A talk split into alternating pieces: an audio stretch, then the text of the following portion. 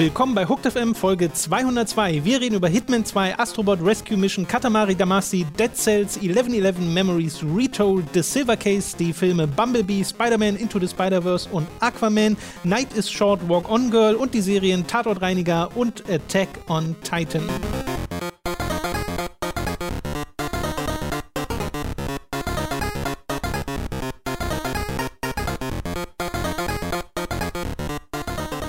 Begrüßen euch bei einer weiteren Folge Hooked FM. Ich bin Tom, bei mir sitzt der Robin. Oster, äh, wollte kurz anfangen? Nicht ganz. Ja, okay. Wir begrüßen euch bei einer weiteren Folge Hooked Frohe FM. Weihnachten! Ja, fast. Wir begrüßen euch bei einer weiteren Folge Hooked FM.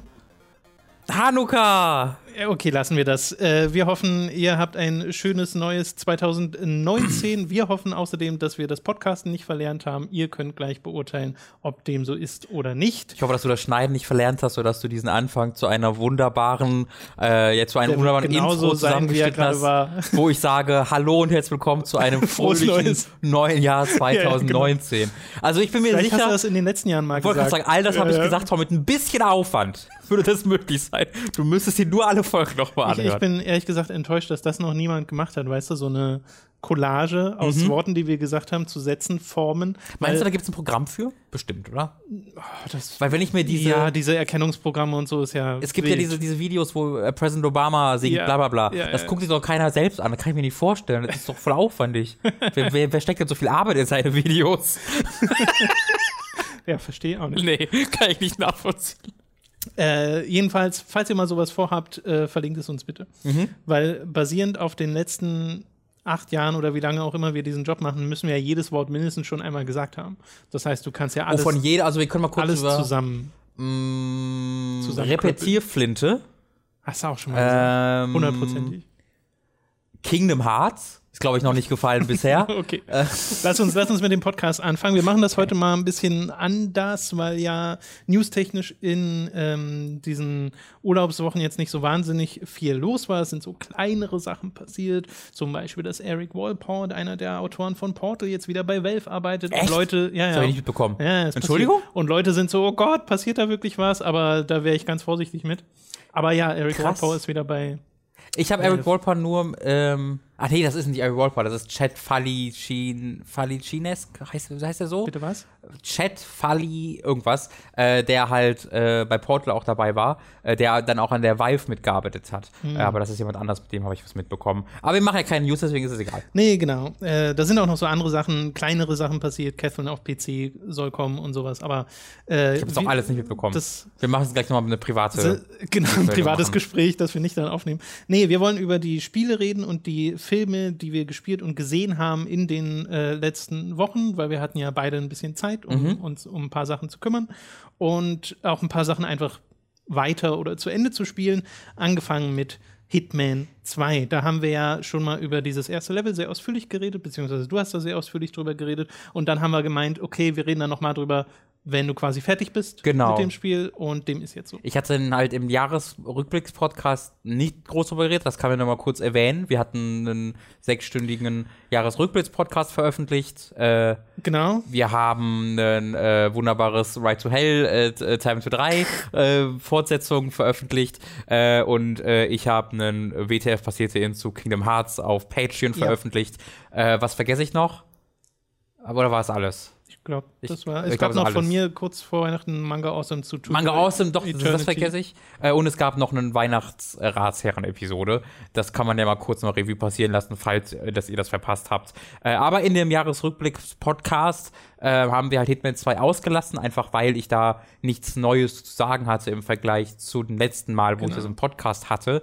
Und ich hatte halt nur das erste, vielleicht noch das zweite. Ich glaube, ich habe das zweite Level auch noch mitgespielt, aber das hat mir nicht so gut gefallen. Äh, bevor wir jetzt da intensiv einsteigen zu deiner äh, Ergänzung mit den Videos, die mhm. kamen, äh, das habe ich tatsächlich gerade einfach geskippt, das steht bei mir auch auf dem Zettel. Mhm. Äh, WTF passiert in, nur ganz kurz, äh, ist Patreon und Steady exklusiv. Mhm. Ich weiß nicht, ob du das gerade mit erwähnt hast, aber einfach nochmal äh, zusätzlich gesagt. Über eine Stunde, falls jemand Bock hat. Genau, das Video geht über eine Stunde, also da hat Robin eine Weile dran gesessen.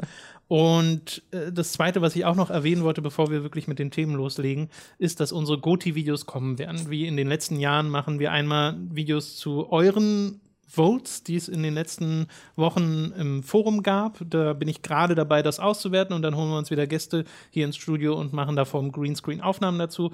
Und wir machen natürlich separat wieder unsere jeweils eigene äh, Spiel des Jahresliste, die kommen dann auch im Laufe des Monats, vielleicht Anfang nächsten Monats. Es ist immer ein bisschen schwer genau. vorherzusagen, wann genau das erscheint. Wir Nur, machen uns da keine Eile. Genau, wir dass wir da Nummer, auf den aktuellsten Stand Auf Nummer sicher, dass alles auch äh, vertreten ist, auch was noch im Dezember ja, erscheint. Wo, wobei das also in dem Sinne schon, aber äh, ich habe viele Sachen nicht gespielt und oder nur kurz angespielt mhm. und auch nicht vor, alles durchzuspielen. Also ich habe für mich einen sehr kompletten Eindruck vom Jahr tatsächlich. Ich äh, habe ja in diesem Jahr nicht mehr meine Liste gehabt. Ich habe ja 2017 mhm. und davor und 18, glaube ich, auch noch, äh, Quatsch, 17 und 16 und davor immer Listen gehabt für mhm. Spiele des Jahres, immer so mitgeführt, Monat für Monat. Äh, das fand ich ein bisschen anstrengend, da habe ich 2018 nicht mehr gemacht. Ja, bei mir, also ich habe das mitgemacht und das waren halt nicht so viele Spiele, äh, die ich dann draufschreiben okay. musste. Deswegen war es gar nicht so ein großes Problem.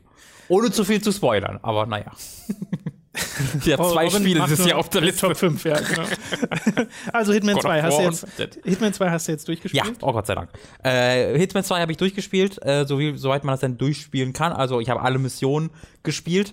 Ähm, würde ich schon als durchspielen. Würde ich schon als, ja, ist schon durchspielen, das stimmt schon. Allerdings habe ich natürlich noch nicht mal ansatzweise alle Missionen wirklich also es gibt ja innerhalb der Mission Missionen und die sind sehr unterschiedlich und die ja. habe ich noch nicht alle gesehen. Äh, aber da habe ich, also ich musste erstmal wieder reinkommen. Ich habe mich wirklich so ein bisschen schwer getan. Die erste Mission war ja sensationell, die ähm, Rennfahrmission. Aber die zweite hat dann so ein bisschen meine Leidenschaft ausgebremst, weil die oh. zweite Mission ist die eine Mission, die nicht großartig ist in mhm. diesem Spiel. Da bist du in, oh, ich weiß nicht, ob es Kolumbien ist, aber jedenfalls bist du in einem Kolumbien-ähnlichen Land unterwegs, äh, wo du ähm, einmal so einen Drogen, äh, Drogenmenschen hast, einfach von einem Drogenlord, der da wohnt so und in Villa, so einer riesigen Villa lebt, genau. Ja. Und dann hast du unten so ein, äh, wo so ein U-Boot gebaut wird, mit dem er schmuggeln will. Natürlich. Äh, aber selbst das ist nicht abgefahren genug. Und okay. dann auch noch eine Baustelle, wo ja, alte ja. Maya-Relikten irgendwie ausgegraben werden. Ähm, und ein kleines Dorf hast du auch noch da, aber es ist sehr klein. Äh, und irgendwie war das nicht abgefahren genug für mich. Das war so, du, du fängst schon an zu lachen. Es gibt auch dann, dieser Drogenbaron hat auch ein Nilpferd und wenn du willst, kannst du quasi es so machen, dass das Nilpferd alle, alle auf ist, die du umbringen musst. Das also ist auch das ganz klingt gut. bisher alles sehr gut, was das du stimmt, da erzählst. Aber irgendwie war das Szenario, so im Dschungel unterwegs zu sein und äh, Drogenbarone, so, das, das erschien mir relativ bin there, done that. Okay. Weil, weil es tatsächlich auch teilweise Figuren und Verwandte sind von Leuten, die man im Hitman Blood Money äh, äh, erledigt hat. Diese Mission hatten wir auch gespielt, wir mit, äh, bei Times dreimal mit meinem Bruder Tom. Ja. Ähm, ist man auch in so einer Villa unterwegs Stimmt, von einem ja. Drogenbaron. Also so ein ähnliches Szenario dann auch. Genau, das ist die gleiche Familie okay. in einem anderen Haus. Äh, wo du gerade Blood Money erwähnst, die News kann man ja dann mhm. nochmal zusätzlich dazu abbringen. Teil 2 und Teil 3, also Blood Money, werden 4K remastered. Äh, nee, Teil, Blood Money und Absolution, ist Teil 4 und Teil 5. Oh, okay, dann habe ich das mhm. äh, einfach falsch im Kopf äh, und kommen jetzt schon im Januar raus. 11. Oder? Januar, ja. ja genau. Kostet allerdings 60 Euro, was zu viel ist. Das ist tatsächlich ziemlich viel. Ja. Und nur für Konsolen. Das ist merkwürdig. Ja, die Sache ist, man kann halt auf dem PC schon 4K-Einstellungen halt machen. Also es hört sich jetzt nicht so an, als ob die da viel sonst Stimmt. noch dran ändern.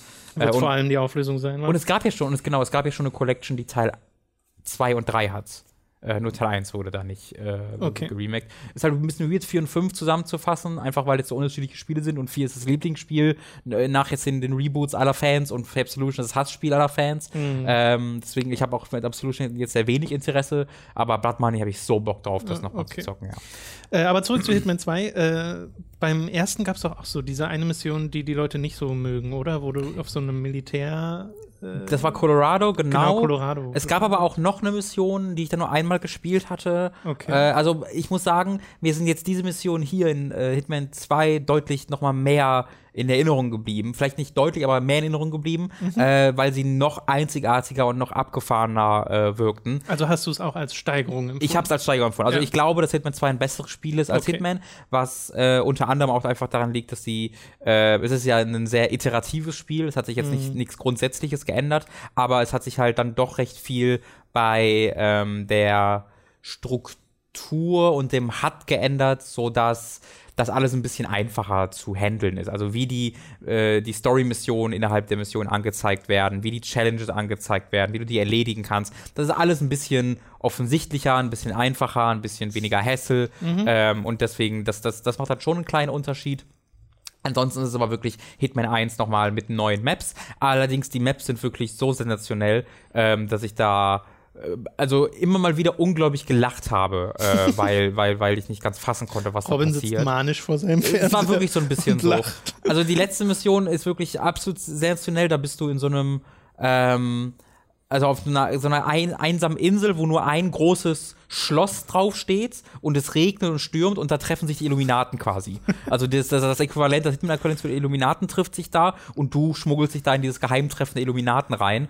Äh, und da hast du dann alles. Da hast du einen Folterkeller, wo neue, äh, wo neue Rekruten quasi rekrutiert werden und erstmal einen Folterkeller dafür müssen. Du hast so ein, so ein Glas-Penthouse, was auf das Schloss draufgebaut wurde, was total geil aussieht. äh, du hast eine Zeremonie, wo Leute verbrannt werden und Idole verbrannt werden dort. Das ist so cheesy. Wie Indiana Jones 2 ja, so. es gibt ganz, ganz viele Challenges dort, die damit verbunden sind, dass du eine Ritterrüstung findest und eine Axt findest und dann halt Leute da so abschlachtest mit der Axt und der Ritterrüstung. Gibt es einen Vulkan? Das würde jetzt auch noch Den passen. Vulkan gibt es, glaube ich, leider nicht, aber da würde da sehr gut reinpassen.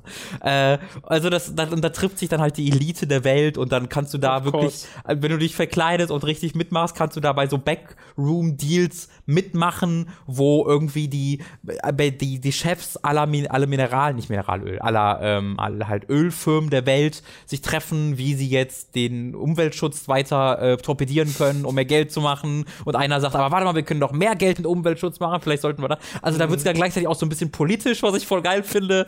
Es ist wieder genau dieses, es ist völlig absurd, aber gleichzeitig auch echt gut geschrieben und tolle Ideen drin. Ähm, da, von diesen Missionen ist ja dieses Spiel einfach voll von. Und ich habe es jetzt ein bisschen anders gespielt tatsächlich dann äh, ab der dritten Mission.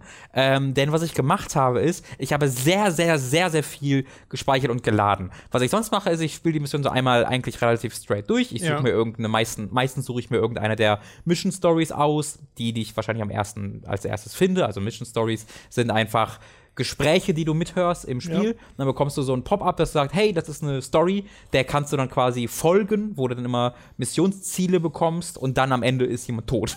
Ja.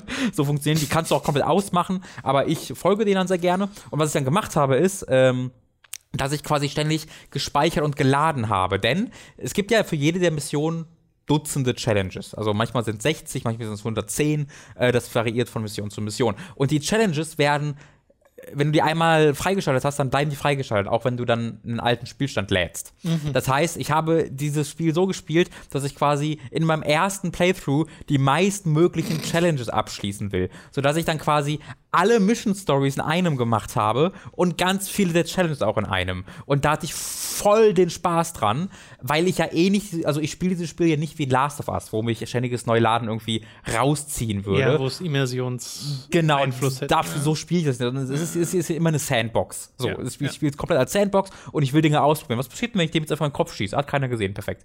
Ähm, und so spiele ich dieses Spiel sowieso. Deswegen hat mich das auch nicht rausgezogen und die Ladezeiten sind auf der X auch sehr kurz. Mhm. Äh, Speichern ist ja instant, äh, das ist auch sehr toll. Und so habe ich dann für jede der Missionen halt fünf Stunden gebraucht schließlich. Deswegen war ich auch ein bisschen spät bei uns auf dem Silvester-Treffen, äh, äh, weil ich halt noch eine Stunde ähm, einem alten Opa durch so ein Dorf folgen musste. Das hatte ich dir auch erzählt. Ja. Das ist die letzte Anekdote, die ich noch erzählen will, um damit ihr kurz merkt, wie detailversessen dieses Spiel ist. Ähm, das ist so ein, eines seiner, du bist in so einer, einfach einer Kleinstadt unterwegs. Eine sehr, sehr typische Kleinstadt, ähm, äh, die so eine Mission gibt es auch in Blood Money. Es ist so ein bisschen was, so, eine, so, eine, so eine neue Fassung davon.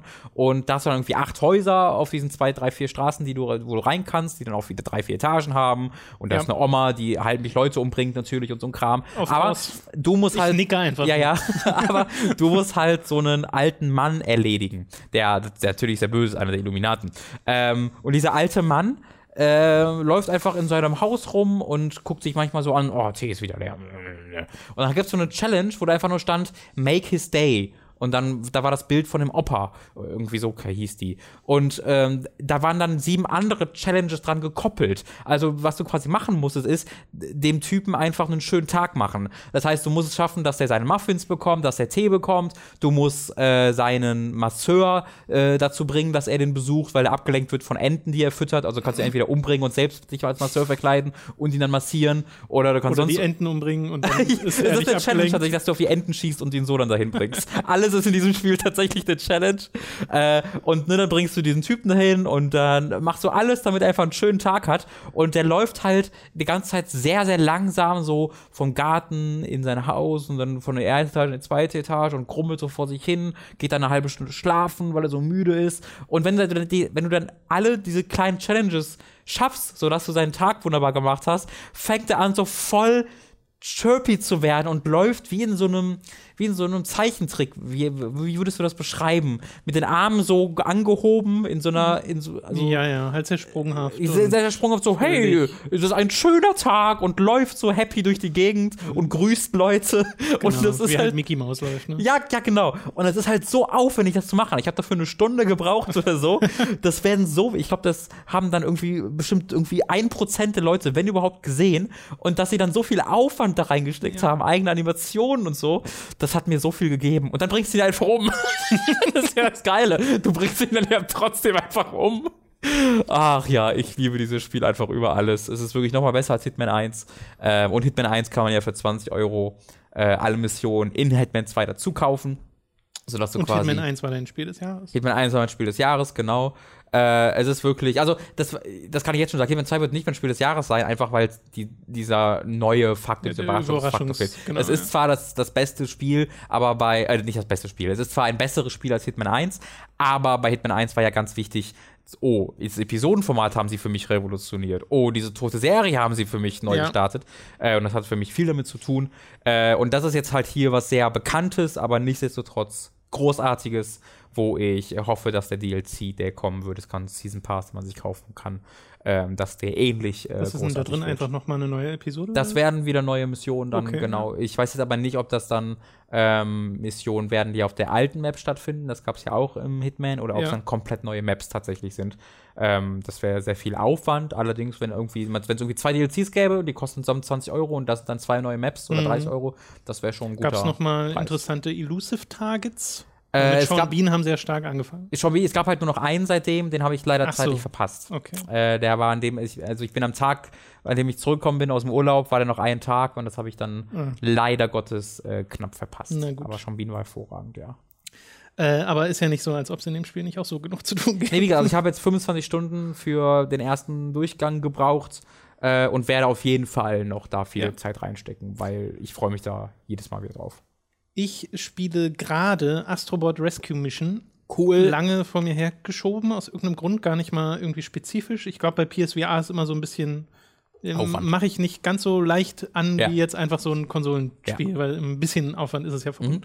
Mhm. Äh, aber habe jetzt mal Astrobot gespielt, habe die ersten äh, drei Welten fertig und bin super angetan von diesem Spiel. Mhm. Also es ist natürlich entspricht es der Erwartung, weil ich habe ja dieses Spiel eigentlich schon mal gespielt in dieser Demo-Disc oder Demo, was weiß ich, wie das hieß, PlayStation VR Boah, Playroom oder so. Ja. Keine Ahnung. Auf jeden Fall gab es mal so ein Ding, wo eines dieser Astrobot-Levels mhm. drin war. Da hattest du schon diese kleinen Figürchen. Das sind wirklich so kleine Roboter, die halt so ein Gesicht haben wie Eve aus äh, äh, Wall-E im Wesentlichen, wo so eine Displayfläche, wo, mhm. wo halt die Emotionen dargestellt werden äh, und die sehr ausdrucksstark animiert sind.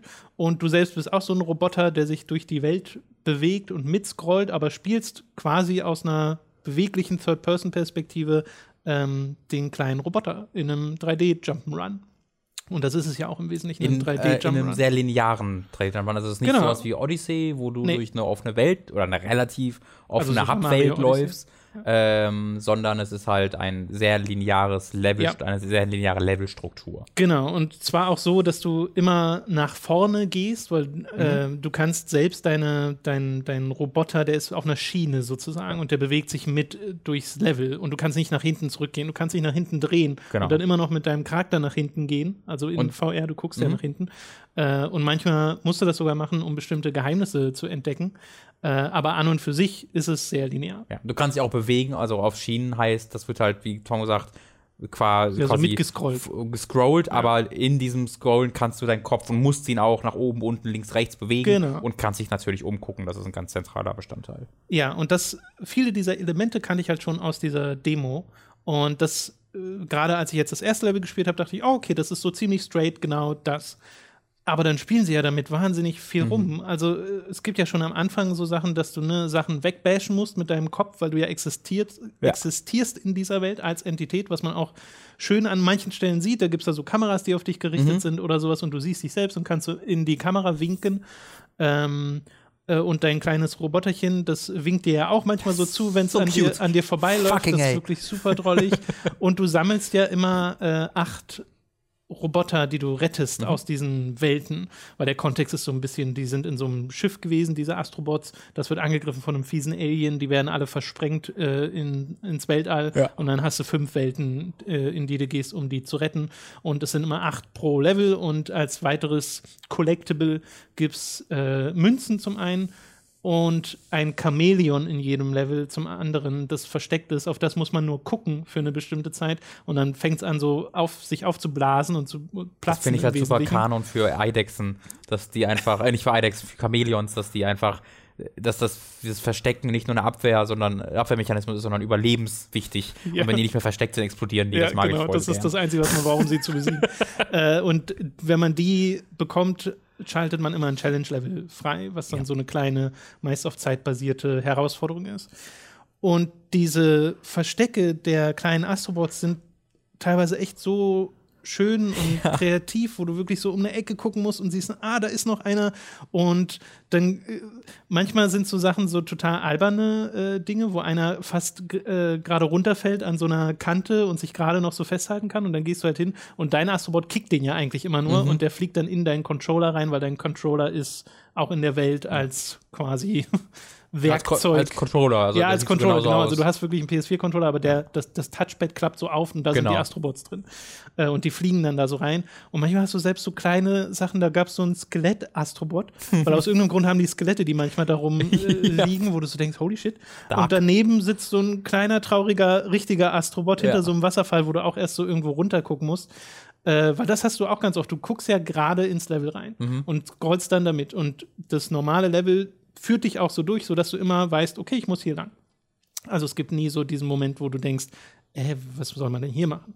Ja. Äh, aber ganz oft gibt es so Sachen, wenn du wirklich nach unten guckst und dann sind so Klippen nach unten und dann siehst du, oh, da ist noch ein Teil des Levels, den du komplett übersehen hättest, wenn du dich nicht umgucken ja. würdest. Äh, und diese Erfahrung hatte ich in Moss auch schon ein bisschen. Mhm. Äh, und generell muss ich sagen, Astrobot macht ganz viele Sachen, die Moss auch macht. Es ist im Wesentlichen sehr ähnliches mhm. bis gleiches Spielprinzip. Astrobot macht viel, viel mehr damit. Äh, auch was so Level-Ideen angeht, gibt im, schon, ich glaube, in der zweiten Welt äh, so Levels, wo du äh, ins Wasser fährst auf so Ski geil. und bist dann plötzlich unter Wasser. ja. äh, oder später gibt es ein Level, wo dich ein Wal verschluckt mhm. und dann kommen so Wellen innerhalb des Wales. Das heißt, äh, du wirst immer wieder unter Wasser gesetzt und dann gehen die Wellen wieder weg und du hast noch so nasse Reste, die an der Kamera quasi äh, kleben. Und dein kleiner Astrobot ist halt mal am Schwimmen und mal ist er dann wieder auf dem Boden, weil diese Wellen immer auf und ab gehen. Also selbst unabhängig von VR sind das gute Game Design-Ideen. Genau. Äh, und davon kommen immer wieder welche. Auch du, diese Werkzeuge, die du kriegst, ne, dieser Enterhaken, den gab es in der PSVR-Demo schon. Äh, dann gibt es noch so ein Ding, wo du so Wasser spritzen kannst. Äh, und auch die Bossgegner sind super. Der erste ist ja so ein Gorilla, dem man die Zähne mhm. äh, platt macht. Nicht wahnsinnig anspruchsvoll, aber sehr macht brutal. Spaß. Also, die, sehr brutal. also die Bossgegner sind, glaube ich, mein eines großer Kritikpunkt, weil ich die halt lang. Ich bin allgemein so ein bisschen over dieses dreimal das gleiche ja, machen. Ist sehr Rule of Three. Ähm, und ja. das ist halt. Also das mache ich dann halt einmal und dann habe ich den Boss im Grunde besiegt, weil ich weiß, was er macht. Und dann ja. muss ich es halt noch zweimal machen. Das dauert dann noch mal zehn Minuten oder fünf Minuten. Ähm, das ist aber jetzt nichts äh, spezifisch bei Astrobot, sondern das nervt mich generell ein bisschen. Okay. Ähm, hat jetzt aber wenig damit zu tun, dass Astrobot das irgendwie schlecht machen würde. So. Nö, ich fand sogar, das macht ziemlich gut. Ja. Also es gibt ja auch diesen einen Lava-Boss, wo du dann, äh, der so die Plattform beeinflusst, auf denen du bist, der sehr schön ein Mix ist aus Platforming und dann dem Puzzle des Bosses äh, selbst, wie du ihn dann äh, äh Schaden zufügen kannst. Also bin wirklich sehr begeistert von diesem Spiel bisher und ich bin noch nicht fertig. Es wird ja nicht allzu lang sein. Ne? Mhm. Also man braucht ja für so eine Welt vielleicht eine Stunde oder so. Ich glaube, also, es sind sechs Welten oder vielleicht sind es fünf. Ich, ich glaube, es sind, also zumindest laut dem, was man am Anfang sieht, sind es fünf. Vielleicht okay. kommt noch eine geheime Sechse dazu, das weiß ich einfach gerade nicht. Dann werden es fünf sein. Aber äh, es gibt ja noch so, ne, diese Münzen kannst du ja auch benutzen in so einem mhm. Hub, wo du dann Spielzeuge, so eine Art Spielzeuge kaufen kannst, die du aus einem Kran rausholst. Auch das gab es schon in dieser mhm. PSVR-Demo. Also es ist wirklich so dieses Konzept von diesem Ding, was sie damals dafür entwickelt haben, in ein komplettes Spiel. Und bisher eines der besten VR-Spiele, die ich gespielt habe. Ja, auf jeden Fall. Also diese, diese Collectibles, die Astrobots, die du findest, fassen das Spiel so gut zusammen, finde ich, dass da so viel Liebe drin steckt. Also, weil das ja, die, die, könnten einfach überall rumstehen ja. und eine Animation dann sagen, hey, du hast mich, und dann verschwinden sie. Aber stattdessen findest du ständig neue Astrobots, die einfach anders versteckt sind, dass ja. sich einer irgendwie eine Blume auf den Kopf setzt und so tut, als wäre er eine Blume. Genau, und so zittern dasteht und sich einfach so versteckt, weil er so, so tut, als wäre er eine Blume. Ähm, das ist so sympathisch. Ja. Äh, und das, das, davon ist dieses Spiel halt vollgezogen. Es hat so diese ja, so ein bisschen so diese Nintendo Magic in dem Aspekt, so, dass ja, es so wholesome wirkt und so polished wirkt, ja. äh, so toll animiert wirkt. Du hast immer dieses eine extra Ding, was, was, was es noch gibt, was du nicht erwartet hättest und in all das. Es steuert sich halt super snappy. Ja. Also der kleine Astrobot steuert sich genauso, wie ich möchte, dass er sich steuert. Einen Kritikpunkt habe ich da. Er hat diesen, diesen Hover- mhm. Dings, weil da so Laser aus seinem Beinchen kommen, clever. die zum einen dafür da sind, um dich ein bisschen zu orten in der Umgebung und zum anderen aber auch als Waffe benutzt werden mhm. können. Äh, sag, was du sagen wolltest. Ähm, der Kritikpunkt einer Steuerung, ich hab, die ich habe, ist, dass die äh, abhängig davon ist, wo du hinguckst. Äh, also wenn du, äh, wenn du nach hinten guckst und nach vorne drückst, läuft der in eine andere Richtung, als wenn du nach vorne guckst und nach vorne drückst. Äh, das bedeutet, wenn du hinter dich guckst, dann ist gerade hinter dir und du willst nach, du willst, dass er vor okay, dich läuft, ja. dann musst du quasi in dem Maße, wie du deinen Kopf drehst, auch der Analogstick drehen. Und es passiert halt manchmal, also das da habe ich, hab ich mir abgewöhnt, aber am Anfang ist es mir oftmals passiert, dass ich wusste, der ist hinter mir und ich habe dann schon nach vorne geguckt und habe einfach in die Richtung gedrückt, von der ich wusste, dass er die dann langlaufen muss. Ja. Hatte aber noch ähm, die Perspektive im Kopf, die ich hatte, als ich nach hinten geguckt habe. Weil ich aber nach vorne geguckt habe, ist er dann in eine ganz andere Richtung gelaufen, Abgrund. Ja, okay. also du musst halt immer die Perspektive das im Kopf ist haben. Mir gar nicht bewusst aufgefallen. Ja, das ist, ich glaube, vielleicht drauf, ist es einfach so was, drauf achten. Wo, wo, was du irgendwie inhärent als richtig im Kopf hast und wenn du das einmal, wenn du das so inhärent als ja, genauso maybe. im Kopf hast, dann passt sowieso. Ich hatte irgendwie bin davon ausgegangen, dass wenn ich nach vorne läuft, drücke er immer nach vorne läuft, ja. aber er läuft halt nach vorne von meiner Perspektive aus. das heißt, wenn ich nach hinten gucke und nach vorne drücke, läuft er quasi hinter mich, also wenn ich dann gucke nach vorne, wenn ich nach vorne drücke und nach vorne läuft, läuft er nicht nach vorne. Ja. Ähm, das hat mich ein bisschen verwirrt immer wieder. Äh, verständlich. Ja. Gut, also das äh, soll es dazu gewesen sein. Das könnte sehr wohl, wenn ich dann fertig bin und dass das Niveau hält, in meiner Liste mit auftaucht. Also ein wirklich ein hervorragendes, hervorragendes Spiel. Ja, ja und ich liebe ja 3D-Jump-Runs und ja, also äh, das, das ist, ist, voll mein Ding. Wie für dich gemacht. Ja. äh, gut, wir kommen von dem einen whimsical äh, Magic-Spiel zum anderen, nämlich Katamari Damacy, Damashi. Ich, da, ich da, weiß, dass sie es im Spiel sagen und ich habe mir versucht zu merken, was sie im Spiel sagen, aber ich habe es wieder vergessen. Ja. Weil die singen das. Katamari Damacy. Ich glaube, es ist Ski. Katamari. Ich glaube, es ist Ski. Ist ja auch egal. Katamari. Katamari. Aber ist jetzt auf der Switch erschienen. Äh, ich habe nur. Die schlimmste Variante. Äh, ist auf der Switch erschienen. Ich habe da nur die Demo von gespielt und ähm, bin nicht über die Steuerung hinweggekommen. äh, aber habe jetzt auch nicht wahnsinnig viel Zeit damit verbracht. Ja. Du hast es, nee, hast du es durchgespielt? Ich habe es durchgespielt, du ja. durchgespielt. Ist auch kein so wahnsinnig langes Nee, das war relativ kurz. Ich kann jetzt keine genaue Zeit leider sagen, aber äh, habe ich jetzt nicht viel, also unter zehn Stunden auf jeden Fall. Ähm, war, hm. war wirklich nicht lang. Hast du die PlayStation 2 Version gespielt? Nein, ich habe noch nie irgendein Katamari gespielt. Okay, äh, ich hatte bisher nur Touch My Katamari auf der PS Vita gespielt, aber auch nicht wahnsinnig intensiv. Ähm, wie findest du es denn als Katamari-Neuling? Ich fand es sympathisch, aber nicht großartig. Ähm, äh, ja, also die Steuerung ist, glaube ich, so wirklich das größte Problem. Mhm. Dadurch, dass du keine Kamerakontrolle hast und stattdessen mit den beiden Sticks diesen Ball durch die Gegend fährst, äh, das ist sehr, sehr gewöhnungsbedürftig. Das soll es ja auch sein, weil das so ein bisschen das gesamte Spielprinzip ist, ähm, dass es sich so ein bisschen über seine, Kon äh, äh, seine Controls definiert. Ähm, naja, und weil es wahrscheinlich auch widerspiegeln soll, dass ein Ball aus haufenweise Zeug, ja, das man da aufrollt, sich nicht einfach es ist wirklich, Lenkt. genau, er ist natürlich auch sehr, also du kannst ihn nicht schnell einfach bremsen sofort, sondern er rollt ja, immer so ein bisschen nach. Physisch, äh, physikalisch, ne? Gen ja. Genau, wenn du dich drehen willst, hast du so einen Wendekreis. Also es ist oftmals, du willst einen speziellen Gegenstand und denkst dir so, ich will, ja. ich geh doch, fuck, ja. komm. So, und, und, äh, das ging dann immer besser. Also du wirst da wirklich sehr, sehr, sehr merklich besser drin.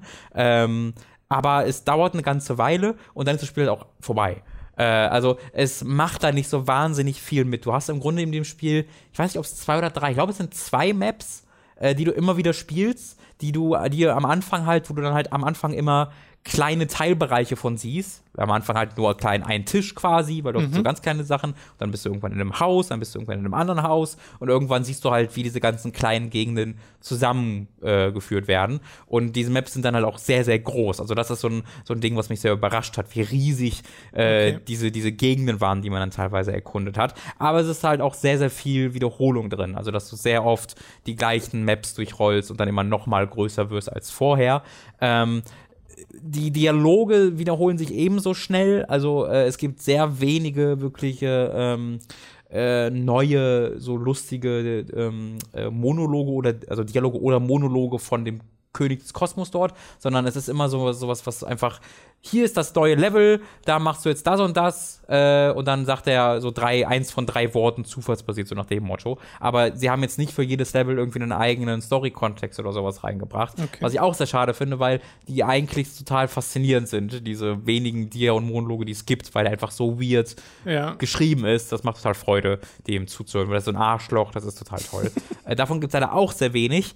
Äh, deswegen, ich bin jetzt überhaupt gar nicht irgendwie äh, traurig, dass ich gespielt habe. Also es reicht allerdings auch nicht an die Erwartungen oder an die Hoffnungen ran, die ich an das Spiel hatte. Ähm, dafür ist es ein bisschen zu zu gleichförmig in seiner Erfahrung. Ne? Also du hast es halt eine, eine, halbe Stunde gespielt und genau das ist es dann halt auch die nächsten fünf, sechs, sieben Stunden. Okay.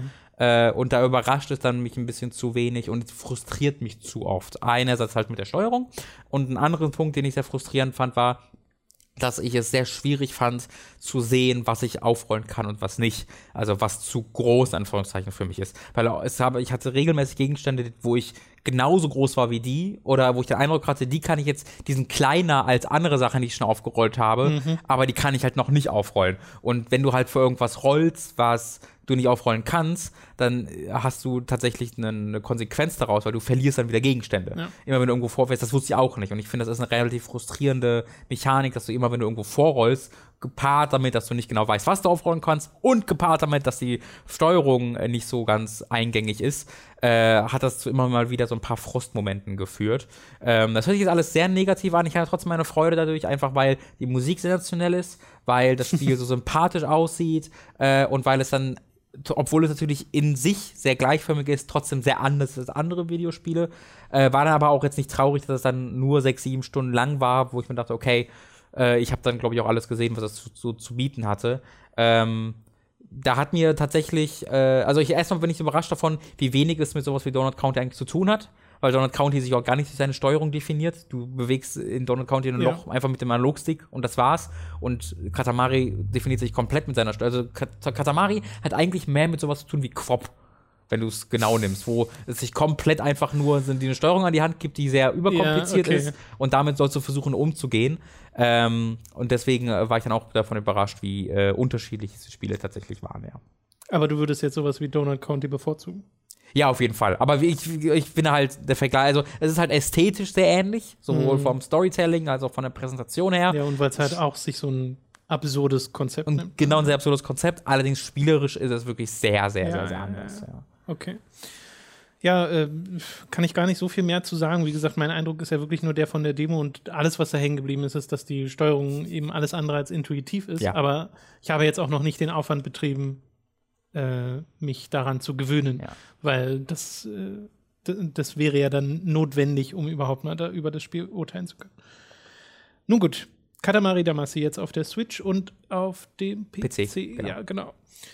Und optisch ist es genau das gleiche wie damals, ne? nur hoch. Hohe aufgelöst, da wurde ja. sonst nichts verändert. Ja, ja, genau. Gut, lass uns über noch etwas reden, das ich zumindest auf der Switch gespielt habe. Ich weiß nicht, wo du es gespielt hast, nämlich Dead Cells. Äh, ich hatte es letztes Jahr auf dem PC gespielt, äh, dann jetzt also auch Ende letzten Jahres auf der Switch. Äh, genau, weil das habe ich auch einmal ganz kurz auf dem PC gespielt und jetzt halt mal so seine weiß nicht, vielleicht fünf Stunden auf, dem, auf der Genau wie Switch. ich, alle blank. Also schon so ein bisschen, dass es ein bisschen mehr ist als ein Ersteindruck. Und ich mag das Spiel. Ich finde, es steuert sich super. Mir machen die Kämpfe wirklich Spaß. Für die, die es nicht wissen, äh, Dead Cells ist ein 2D Action Hack and Slash Roguelike. Mhm. Also man geht durch 2D Levels, die äh, teils random zusammengesetzt sind. Äh, ich sage teils, weil man viel trotzdem wiedererkennt mit jedem Run. Äh, und wenn man stirbt, wird man halt am Anfang wieder zurückgeworfen. Und das ist auch so ein bisschen im Plot mit drin, dass man immer wieder zurückgeworfen wird, äh, sodass man gerade am Anfang bei den ersten paar Malen auch immer neue Elemente sieht bei jedem erneuten Leben. Äh, und bestimmte Upgrades, die nimmst du halt mit ins nächste Leben, sodass die folgenden Runs einfacher werden. Und bei jedem Run sammelst du aber trotzdem immer neue Ausrüstung, neue Stats, äh, verbesserst dich immer wieder von vorn, gehst durch im Wesentlichen die gleichen Gebiete, kannst aber teilweise auch Verzweigungen nehmen und äh, hast ab und zu mal einen Bosskampf oder sowas. Und das, das finde ich, macht schon Spaß. Nur ich glaube, das haben wir in einem privaten Gespräch schon mal festgestellt, wir würden es beide mehr mögen, wenn es einfach lineare Levels sind und kein mhm. Roguelike. Genau. Weil, äh, also in mir ist das nicht randomized genug. Mhm. Ich glaube, das ist mein Problem mit dem Spiel. Äh, ich habe das jetzt halt eine Weile gespielt und habe dieses erste Level, ich will es einfach nicht mehr spielen. ja, wirklich. Und das zweite auch nicht mehr. ja, weil, die Ramparts. Also das, das ist so, ja, das, ich merke schon, dass es immer so ein bisschen anders ist, aber es könnte genau das gleiche sein, ja. weil das hat ja überhaupt keine Auswirkungen, wie die Dinger zusammengewürfelt sind. So, es hatte einmal beim irgendwie sechsten, siebten, achten Run oder so, habe ich die, die Kanalisation oder was das ist entdeckt, mhm. äh, wo ich vorher immer nur zu den Ramparts direkt gegangen bin. Und da dachte ich mal so, oh cool, mal was Neues. Äh, und die war dann auch irgendwie sehr herausfordernd direkt, habe ich zumindest so empfunden am Anfang. Äh, und davon müsste es so mehr haben, dass es so designt ist, mich immer no, doch noch mir ein bisschen mehr Neues zu geben, mhm. so mit jedem Run. Und stattdessen, wenn ich dann sterbe, ist es bei mir nicht so dieses, oh, krass, aber beim nächsten Mal, da hole ich es mir, sondern eher so, oh, jetzt muss ich den ganzen Scheiß nochmal machen. Ja. Es ist so fast dieses, wie ich am Anfang an Dark Souls rangegangen bin. ja. äh, nur weiß ich nicht, ob sich hier, ob hier irgendein Schlüssel gedreht werden muss in meinem Kopf und dann klickt das oder so, weil eigentlich habe ich gar kein Problem mit Roguelikes. Ich mag die sogar ganz gern. Äh, sowas wie Rogue Galaxy oder so. Äh, nee, nicht Rogue Galaxy. Äh, Rogue, Rogue Galaxy ist ein RPG. Rogue Legacy. Legacy. äh, sowas spiele ich ja ganz gern. Äh, und Dead Cells spiele ich ja auch ganz gern. Also immer, wenn ich es dann anwerfe, nachdem ich so diesen Frustmoment überwunden habe und dann nochmal spiele, denke ich so, oh, das fühlt sich schon toll an und es macht auch Spaß, mal von Schwert auf Bogen zu wechseln oder dann mal auf so eine schwere Waffe oder dann mal mit einem äh, mit Magie Leute zu frosten vor dir und dann mit so einem großen Hammer auf die rauf zu dreschen mhm. und dann zu platzen die. Das äh, ist schon sehr snappy, aber äh, ich, wie gesagt, diese, diese, diese, de, der Rogue-Aspekt zündet hier bei mir nicht. Ja, also ich kann dir nur in allem zustimmen. Mir geht's exakt genauso, in allen mhm. Aspekten. Da würde ich mich jetzt wirklich nur wiederholen. Äh, ich meine, bei, bei, uns ist ein Unterschied. Ich mag ja Roguelikes nicht, deswegen war es jetzt für mich auch nicht die große Überraschung. Ähm, und wenn es jetzt auch noch, noch äh, größere zufallsbasierte Levelgenerierung gäbe, würde es für mich jetzt nichts verändern. Ja, okay. ähm, aber ja, bei dem, was ich gespielt habe, ich kann es sehr wertschätzen dafür, dass es spielerisch hervorragend ist. Aber äh, ja, ich, also dafür, dass ich dann die gleichen vier Gegner 80 Prozent meiner Zeit immer ja. wieder bekämpfe, äh, macht es mir dann äh, nicht genug Spaß. Nee, genau. Also, es ist so, als wenn Dark Souls nur aus der Undead Burg bestehen würde und ich die immer wieder spiele. und dann bekomme ich alle mal, da komme ich alle Stunde sehe ich dann mal irgendwie noch die Brücke, die danach kommt äh, und das Wildschwein, aber dann muss ich dann dreimal nochmal die Undead Burg spielen. Ja, na, das Witzige ist ja, also für viele Leute, die jetzt wirklich kein Souls-Spiel gespielt haben, ist ja Dark Souls in den ersten zehn Stunden mhm. nur das. Mhm. Also mal übertrieben gesprochen. So je nachdem, wie gut man mit dem Spiel klarkommt.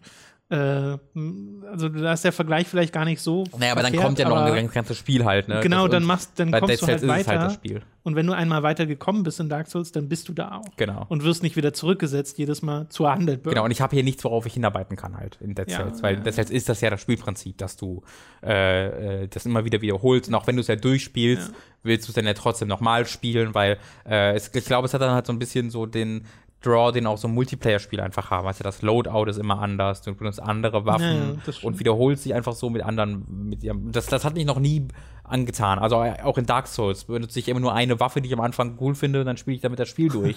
äh, diese, jetzt mache ich ganz viele unterschiedliche Loadouts, hat mich nie interessiert in diesen Spielen. Mhm. Ähm, und ich glaube, deswegen kann es mich dann da auch leider nicht, nicht so ganz packen. Okay, verstehe ich. Ja, bei mir zündet sowas zum Beispiel in Diablo vor allem so mhm. verschiedene Builds ausprobieren und so. Ja. Auch wenn man dann das gleiche Spiel spielt, das, das macht mir schon Spaß.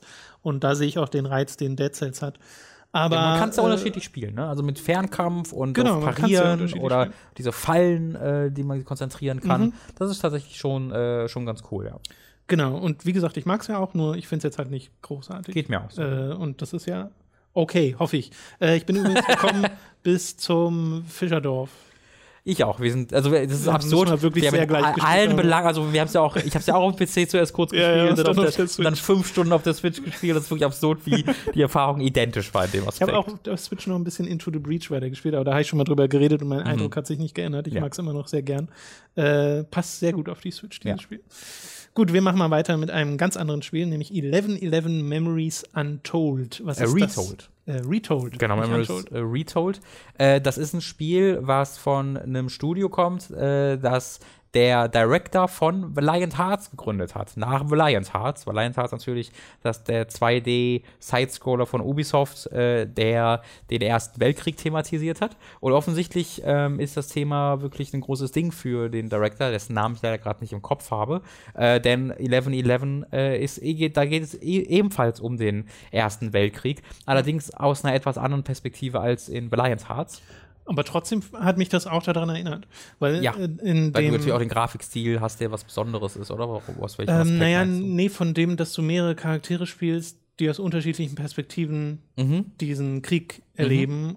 Äh, und zwar nämlich einmal den, in dem Fall hier aus Kanada und einmal den Deutschen. Genau, äh, die, der Unterschied, äh, der zentrale ist, dass du gar nicht viel im Krieg bist in 11.11. Ja. Der Großteil des Spieles findet ähm, halt irgendwo, also du bist in Paris unterwegs, wo alles friedlich ist, äh, ähm, wo du bist äh, auf irgendeine, in, auf einer Farm unterwegs und kümmerst dich da um die Arbeit. Aber es findet halt vor dem Hintergrund des Ersten Weltkrieges statt und es hat halt mhm. immer damit zu tun, direkt.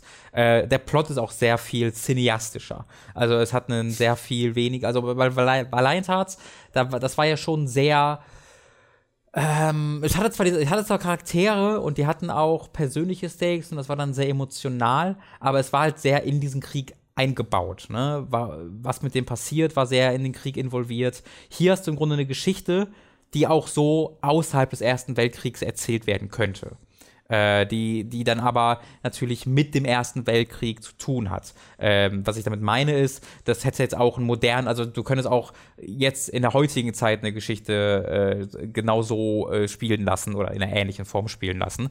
Äh, ich kann jetzt mal kurz sagen, der, der, der, der Plot ist der, dass du eben einen jungen kanadischen Fotografen hast äh, und einen älteren äh, deutschen ähm, Fabrikarbeiter, äh, der. Harry, Harry und Kurt waren es, oder? Ja, genau. Hast du auch durchgespielt? Nee, aber ich habe ein bisschen mehr als die erste Stunde. Ah, cool. Äh, der arbeitet als, als Zeppelinbauer und äh, der, sagt man das so, als Zeppeliner? Ja, Zeppelinbauer. Er ist ein sogenannter Zeppeliner.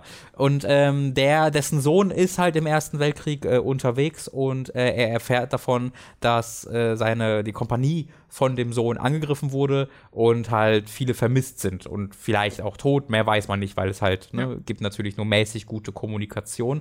Ähm, das heißt, er lässt sich dann einschreiben und zieht dann in den Krieg und will dann im Endeffekt dorthin kommen, wo äh, wo der Sohn jetzt gesehen wurde, um herauszufinden, was mit ihm passiert ist. Und währenddessen will der junge Kanadier einfach nur eine Freundin beeindrucken, äh, die mit der er zusammenarbeitet und wohnt. Ja, er will die Uniform. Er will die Uniform, genau, damit er darin cool aussieht und äh, ist sich so gar nicht wirklich bewusst, was er da tut. Also er, er, er glaubt Sehr halt nicht. Blauäugig, ne? Genau, er, er, hat nicht wirklich im Kopf, dass er in den Krieg zieht, sondern er kriegt eine Uniform, macht ein paar Fotos irgendwo und gut ist. Und dann ist er natürlich trotzdem recht bald äh, nicht recht bald, aber schließlich an den Frontlines. Weil es dauert hier tatsächlich. Ich weiß nicht, ob du da schon bist, wirklich.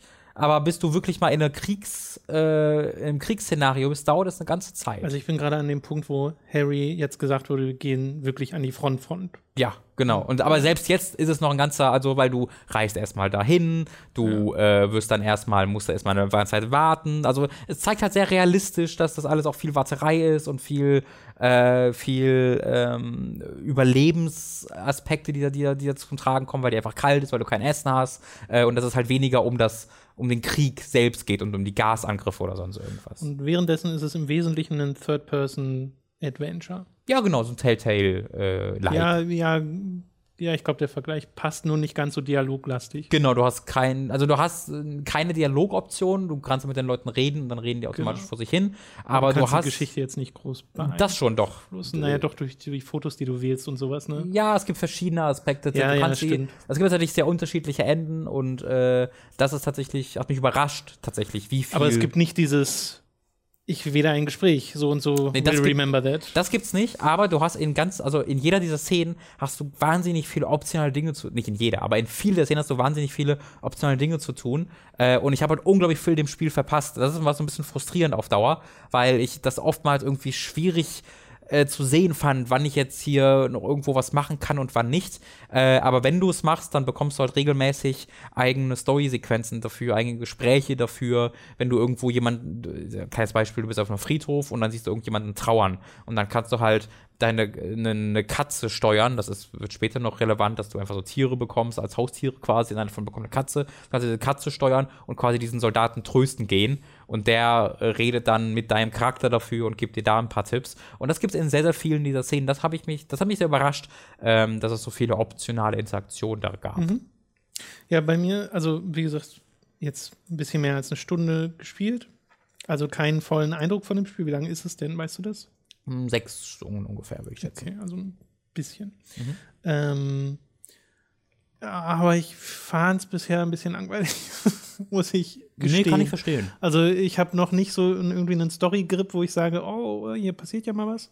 Äh, sondern dieses langsame Tempo, was du beschrieben hast. Also das Spiel will ja das alles darstellen, äh, sei es irgendwie eine Zugfahrt mit Code, wo du einfach nur einen Platz suchst, um deinen Brief zu schreiben mhm. an deine Tochter äh, da fand ich dann am interessantesten noch, was man der Tochter schreiben kann. Mhm. Ob man sie im Wesentlichen so anflunkert und sagt, na, ich ziehe jetzt auf ein großes Abenteuer oder ob man sagt, nee, ich gehe in Krieg. Ja. So. Äh, aber insgesamt ist es viel durch Umgebungen laufen, bis an dem einen, einen Stelle auch mit Code in so einem in so Gräben unterwegs und fragst halt jeden dieser Leute, hey, weißt du, was mit meinem Sohn ist? So. Genau, das ist besonders langweilig das, tatsächlich. Genau, das fand ich leider ein bisschen öde. Da war mir äh, Valiant oder Blind Hearts äh, lieber mit seinen klassischeren Puzzles, wobei ja auch das ein Spiel war, was ich vom Szenario und so von den erzählerischen Aspekten mochte, aber was ich jetzt nicht großartig fand oder mhm. so. Ich fand Valiant Hearts gut. Also ich fand's, äh, es war halt, ich fand's spielerisch gut, aber ich fand's halt großartig, einfach weil es eine Geschichte erzählt hat, die ich in einem Videospiel ja, also noch nicht genau, gesehen die, das habe. Das Szenario und diese Geschichten, die würde ich gerne auch öfter sehen, so, aber irgendwie hapert es hier bei der spielerischen Umsetzung. Ähm, also da, das ist halt ein Aspekt, also der, der, der Anfang ist das schwächste Teil vom Spiel, äh, auf jeden Fall. Ähm, weil es halt sehr lange braucht, um äh, zur Geschichte zu kommen, die Charaktere zusammenzuführen und dieses, äh, du suchst halt deinen Sohn und deswegen läufst du Soldaten ab und zeigst denen einfach nur stumm dein Bild, ohne dass dein Charakter irgendwas das sagt. Ist auch noch so weird. Äh, ja. Genau, das ist super weird und das machst du später nicht mehr. Mhm. Also das ist ein, an, am Anfang ein Teil vom Spiel, aber da erübrigt sich dann sehr schnell und später macht es dann tatsächlich, äh, dann hat es mehr spielerische Ideen, äh, auch wenn es natürlich jetzt nie ein Actionspiel oder sonst irgendwas würde. Also nee, das erwarte ich auch die, Nee, überhaupt ja. nicht. Äh, aber dieses, ich laufe Leute ab und zeige den Bild und die sagen, nein, kenne ich nicht. Äh, das ist wirklich etwas, was sich am Anfang äh, zeigt und später dann zum Glück nicht mehr. Ja, ja, es, also es wirkte bisher auf mich wie das, was aus den Telltale-Spielen rausgenommen wurde äh, mit der Zeit, weißt du? Mm. Als ob du nur diesen Part hast mhm. und nicht mehr den, was ich spannend finde in den Telltale-Spielen, den erzählerischen, du triffst Entscheidungen in Dialogen mhm. Part. Ja, okay, also die, die, die gibt es tatsächlich dann noch künftig nicht, äh, weil es halt einfach keine großen Dialoge gibt. Ja. Allerdings triffst du eher Entscheidungen durch Aktion, also unbewusste Entscheidungen, indem du Aktionen machst oder sie nicht machst. Und am Ende gibt es halt auch eine sehr mhm. klare Entscheidung. Und da wird es halt auch sehr dramatisch, sehr episch, sehr, sehr cineastisch, wie gesagt. Ähm, und wir müssen mal über den Grafikstil reden, weil das natürlich das, äh, ein, ein, was, was sehr Besonderes ist von, von Valiant Hearts. Es spielt das Musical. Nee, von 11.11. Entschuldigung, von 11.11. das spielt sieht nämlich aus wie ein animiertes äh, Ölgemälde. Ja. Und dafür ist Art, Art Mann heißen sie, glaube ich. Das weißt du das? Ähm, nee. Ich glaube, sie, glaub, sie ist eine Art Mann, äh, was halt ein ähm, ist, äh, klassischerweise ein Stop-Motion-Animationsstudio ist, äh, die für Wallace and Gromit zum Beispiel verantwortlich sind. Äh, für, für im Grunde für Pirates ist so ein Film von denen. Wenn ihr in den letzten Jahren irgendeinen Stop-Motion-Film gesehen habt, dann kommt er von denen. Äh, also äh, die, die, die das würde ich jetzt nicht so sagen, weil das ist mit Isle of Dogs oder sowas. Stimmt, ja, da gibt es ja noch was. Ja, du hast recht. Aber so viele gibt es da nicht eigentlich. Also ich habe, ich habe, ich weiß noch, dass ich so den Eindruck hatte, okay, diese letzten vier Filme in diesem Genre kommen alle von denen. Äh, aber ja, googelt einfach mal. Äh, dahinter steckt halt jemand, der sehr, sehr, sehr viel Kohle hat. Ich, ich glaube, es kommt von Adidas oder sonst irgendwas, der, der Sohn. Und Echt? der, ja, und der Sohn will einfach kreativ sein und will einfach Sachen machen und der finanziert deswegen dieses völlig, äh, dieses Studio, was kein Geld macht, weil natürlich sich viel zu wenig Leute diese, diese Filme angucken und macht halt auch sowas jetzt damit und natürlich wurde 1111 auch sehr von, ähm, äh, von, von öffentlichen Geldern finanziert. Siehst auch in den Credits, dass da sehr viele so Fonds drin sind, weil es mhm. ja der, der, das Jubiläum auch, das Jubiläum, 100-jähriges Jubiläum vom Ersten Weltkrieg, hurra, äh, wurde ja gefeiert und da haben sie dann das äh, Spiel tatsächlich im Zuge dessen auch so entwickelt. Ähm, und diese, dieses, diese, diese, diese Grafik, die war zuerst so, wie sieht das denn aus? Kann das funktionieren? Und ich habe es halt irgendwann gar nicht mehr negativ gemerkt, sondern immer nur noch in positiven Momenten, weil es mit, also vor allem mit zunehmender Spielzeit wirklich teilweise unglaubliche Vistas dir bietet und teilweise wirklich abstrakt wird, wo es dann wirklich ein abstraktes Ölgemälde ist, durch das du durchläufst und das finde ich total Ach so, weil es nicht mehr realistische Sachen da Also es, es, zeigt dich schon noch realistisch, aber äh, es gibt halt so eine ein oder andere Traumsequenz zum Beispiel okay. und wo, wo es dann halt so eine, eine idealisierte Version äh, der, der Realität ist. Ähm, und das sieht dann halt wirklich nochmal extra phänomenal aus. Okay, also ich bin dann noch äh, in der Phase, die du gerade am Anfang beschrieben hast, in der äh, äh, also äh, ich finde das auf Screenshots alles sehr schick, mhm. aber nicht in Bewegung. Ja, ich fand es umgekehrt. Ich fand es in Screenshots immer so ein bisschen hm, und in okay, Bewegung hat es dann für mich richtig geklickt gemacht. Nee, noch, noch nicht bei mir. Also mir gibt der Grafikstil leider momentan noch nicht so viel. Okay. Vor allem, wenn man dann so Nahaufnahmen von, also die meisten Leute haben ja gar keine definierten Gesichter, äh, so richtig definierte Gesichter. Ja, so und halb. Und dann manche ne? dann schon, wo du so die Augen siehst ja. und den Mund erkennen kannst. Und ich finde das hier immer creepy aus. Echt findest du nicht? Ja, ja, ja. Das hätte ich in Ashen, hatte ich eher das Gefühl, aber hier äh, ja, schon haben sie ja gar keine Gesichter. Ja, genau deswegen. Also hier funktioniert das für mich wirklich äh, ähm, wunderbar. Ist aber halt sehr eigen und deswegen äh, wird es auf jeden Fall eigen, ja. nicht jedem gefallen. Also es ist auch nicht so ein Ding, wo ich sage, äh, warum haben sie nicht was Normales genommen? Ich mag ja, nee, wenn es solche Fall. Experimente gibt, nur Klar. das ist halt was dann automatisch sehr Subjektives. Was wirklich sensationell ist an dem Spiel ist der Soundtrack. Äh, der wird, also so unglaublich gut und episch und groß und emotional noch. Ähm, da hat es mich wirklich mitgerissen immer mal hm, wieder. Ich habe so ein paar auch Themes im Kopf behalten, die auch so noch mal gehört. Der Soundtrack ist wirklich absolut sensationell. Und wie gesagt, die Geschichte hat mich dann zum Ende hin auch echt mitgenommen. Ähm, auch wenn sie dann vielleicht ein bisschen zu dramatisch wurde, für, meine, für meinen Geschmack ein bisschen zu cineastisch, dass es halt nach sehr klassischen äh, Mustern da funktioniert hat. Das wurde mir vielleicht, also es, es wird halt sehr es geht, sehr, es geht dann weg von diesem dann doch re sehr realistischen Aspekt. Es okay. wird zum Ende hin sehr überdramatisiert alles, hat noch sehr wenig mit einer realistischen Darstellung von diesen Ereignissen zu tun. Ähm, allerdings kann das ja auch äh, eher gefallen. Es ist auch wieder sehr subjektiv. Äh, was ich auf jeden Fall sagen würde, ist, dass ihr es, es euch mal angucken solltet. Äh, mhm. Äh, weil ich glaube, viele Leute wissen einfach nichts von diesem Spiel. Äh, das hat sich auch nur ein paar tausend Mal verkauft von dem, was man so sieht. Äh, ist komplett untergegangen. Deswegen guckt euch mal vielleicht einen Trailer an, guckt euch irgendwie mal ein Review an oder sonst irgendwas. Äh, und im Zweifel äh, ja, könnt ihr euch das dann mal in einem Store selber kaufen. Gibt es überall äh, erhältlich. Ja, Weltkrieg ist schwer zu vermarkten. Erster Weltkrieg noch mal mehr. Vor allem, wenn es kein Shooter ist. Ja, ich finde, es, man hätte offensiver irgendwie mit der Battlefield-Konkurrenz umgehen müssen. Das ist ja zu einem sehr gleichen Zeitpunkt wie Battlefield 1, äh, Battlefield 5 erschienen. Ja. Äh, und da hätte man irgendwie auch offener man mal so diesen Vergleich ziehen können, weil das, ein, weil das ist ein sehr interessanter Vergleich, oh, den man glaub, ziehen dann, kann. Dann kann das aber auch schnell nach hinten losgehen, wo dann die Leute, die Battlefield 5 mögen, sagen, mhm. was ist denn das für eine prätentiöse Ja, Scheiße? aber die spielen es ja eh nicht. Ja, ja, aber die, du weißt ja, wie aber jetzt weiß einfach manche Battlefield-Spieler sind. Das stimmt, aber dann wissen zumindest Leute vom Spiel, weißt du, und wenn darüber geredet wird. äh, vielleicht hätte es sich dann auch mehr verkauft. Weil ich glaube halt wirklich, dass keiner, keiner davon weiß, weil Namco Bande das halt auch total auf den Markt geworfen hat, ohne das irgendwo ja. äh, zu bewerben. Äh, ich glaube halt, Elijah Wood in einer der Hauptrollen. Elijah Wood. Sebastian Koch oder so heißt der andere. Ich weiß den Vornamen, aber Koch. Tatsächlich stimmt. aber Deutsche, die Deutsche sprechen. Ja, und das ist ein richtig, also der, der, der, ist ein richtig guter deutscher Sprecher, äh, Sebastian Koch und auch die anderen deutschen Sprecher sind echt gut. Ähm, was halt weird ist, ein bisschen, Und, dass. Sorry, dass ich da kurz nochmal eingrätsche. Wenn der Deutsche Englisch redet, it's not like this. No. It's realistic English. You can, but you can hear the, the German. Ja, aber nicht so, not, nicht so ja. krass komödiantisch, Was halt, weißt du, wie halt, sonst immer ist. Es ist halt ein bisschen seltsam, dass der Englisch mit seiner Frau schreibt. Weil ansonsten macht das Spiel eigentlich sehr konsequent, dass die Deutschen Deutsch miteinander reden. Ja, aber seine Frau soll ich, das? Ich bin einfach davon ausgegangen, dass seine Frau keine Deutsche ist. Ich meine, der ist, der ist halt Katrin und wohnt ja in Deutschland und deswegen kann ich mir das irgendwie nicht vorstellen. Ich habe auch einfach automatisch diesen Schluss gezogen, ja. weil er ja Englisch mit ihr redet. Ja, nee, ich glaube, ist, da, da, da geht es halt in den Erzählermodus äh, tatsächlich. Hm. Äh, wobei, äh, vielleicht habe ich es einfach irgendwie nicht verstanden, diesen, diesen Aspekt. Das ist tatsächlich so, es kann gut sein. Ähm, das, das weiß ich ja nicht, aber das fand ich das ganze Spiel immer ein bisschen weird. Ja. Ja. ja, okay. Gut, das soll es gewesen sein zu 11 ah, 11 das kann, nee, das kann auf keinen Fall so sein, fällt mir gerade ein, weil äh, es gibt eine, nicht eine Mechanik, aber eine erzählerische Komponente, dass äh, er halt kein Englisch versteht. Der äh, Deutsche. Oh, das ist ja noch mehr Ja.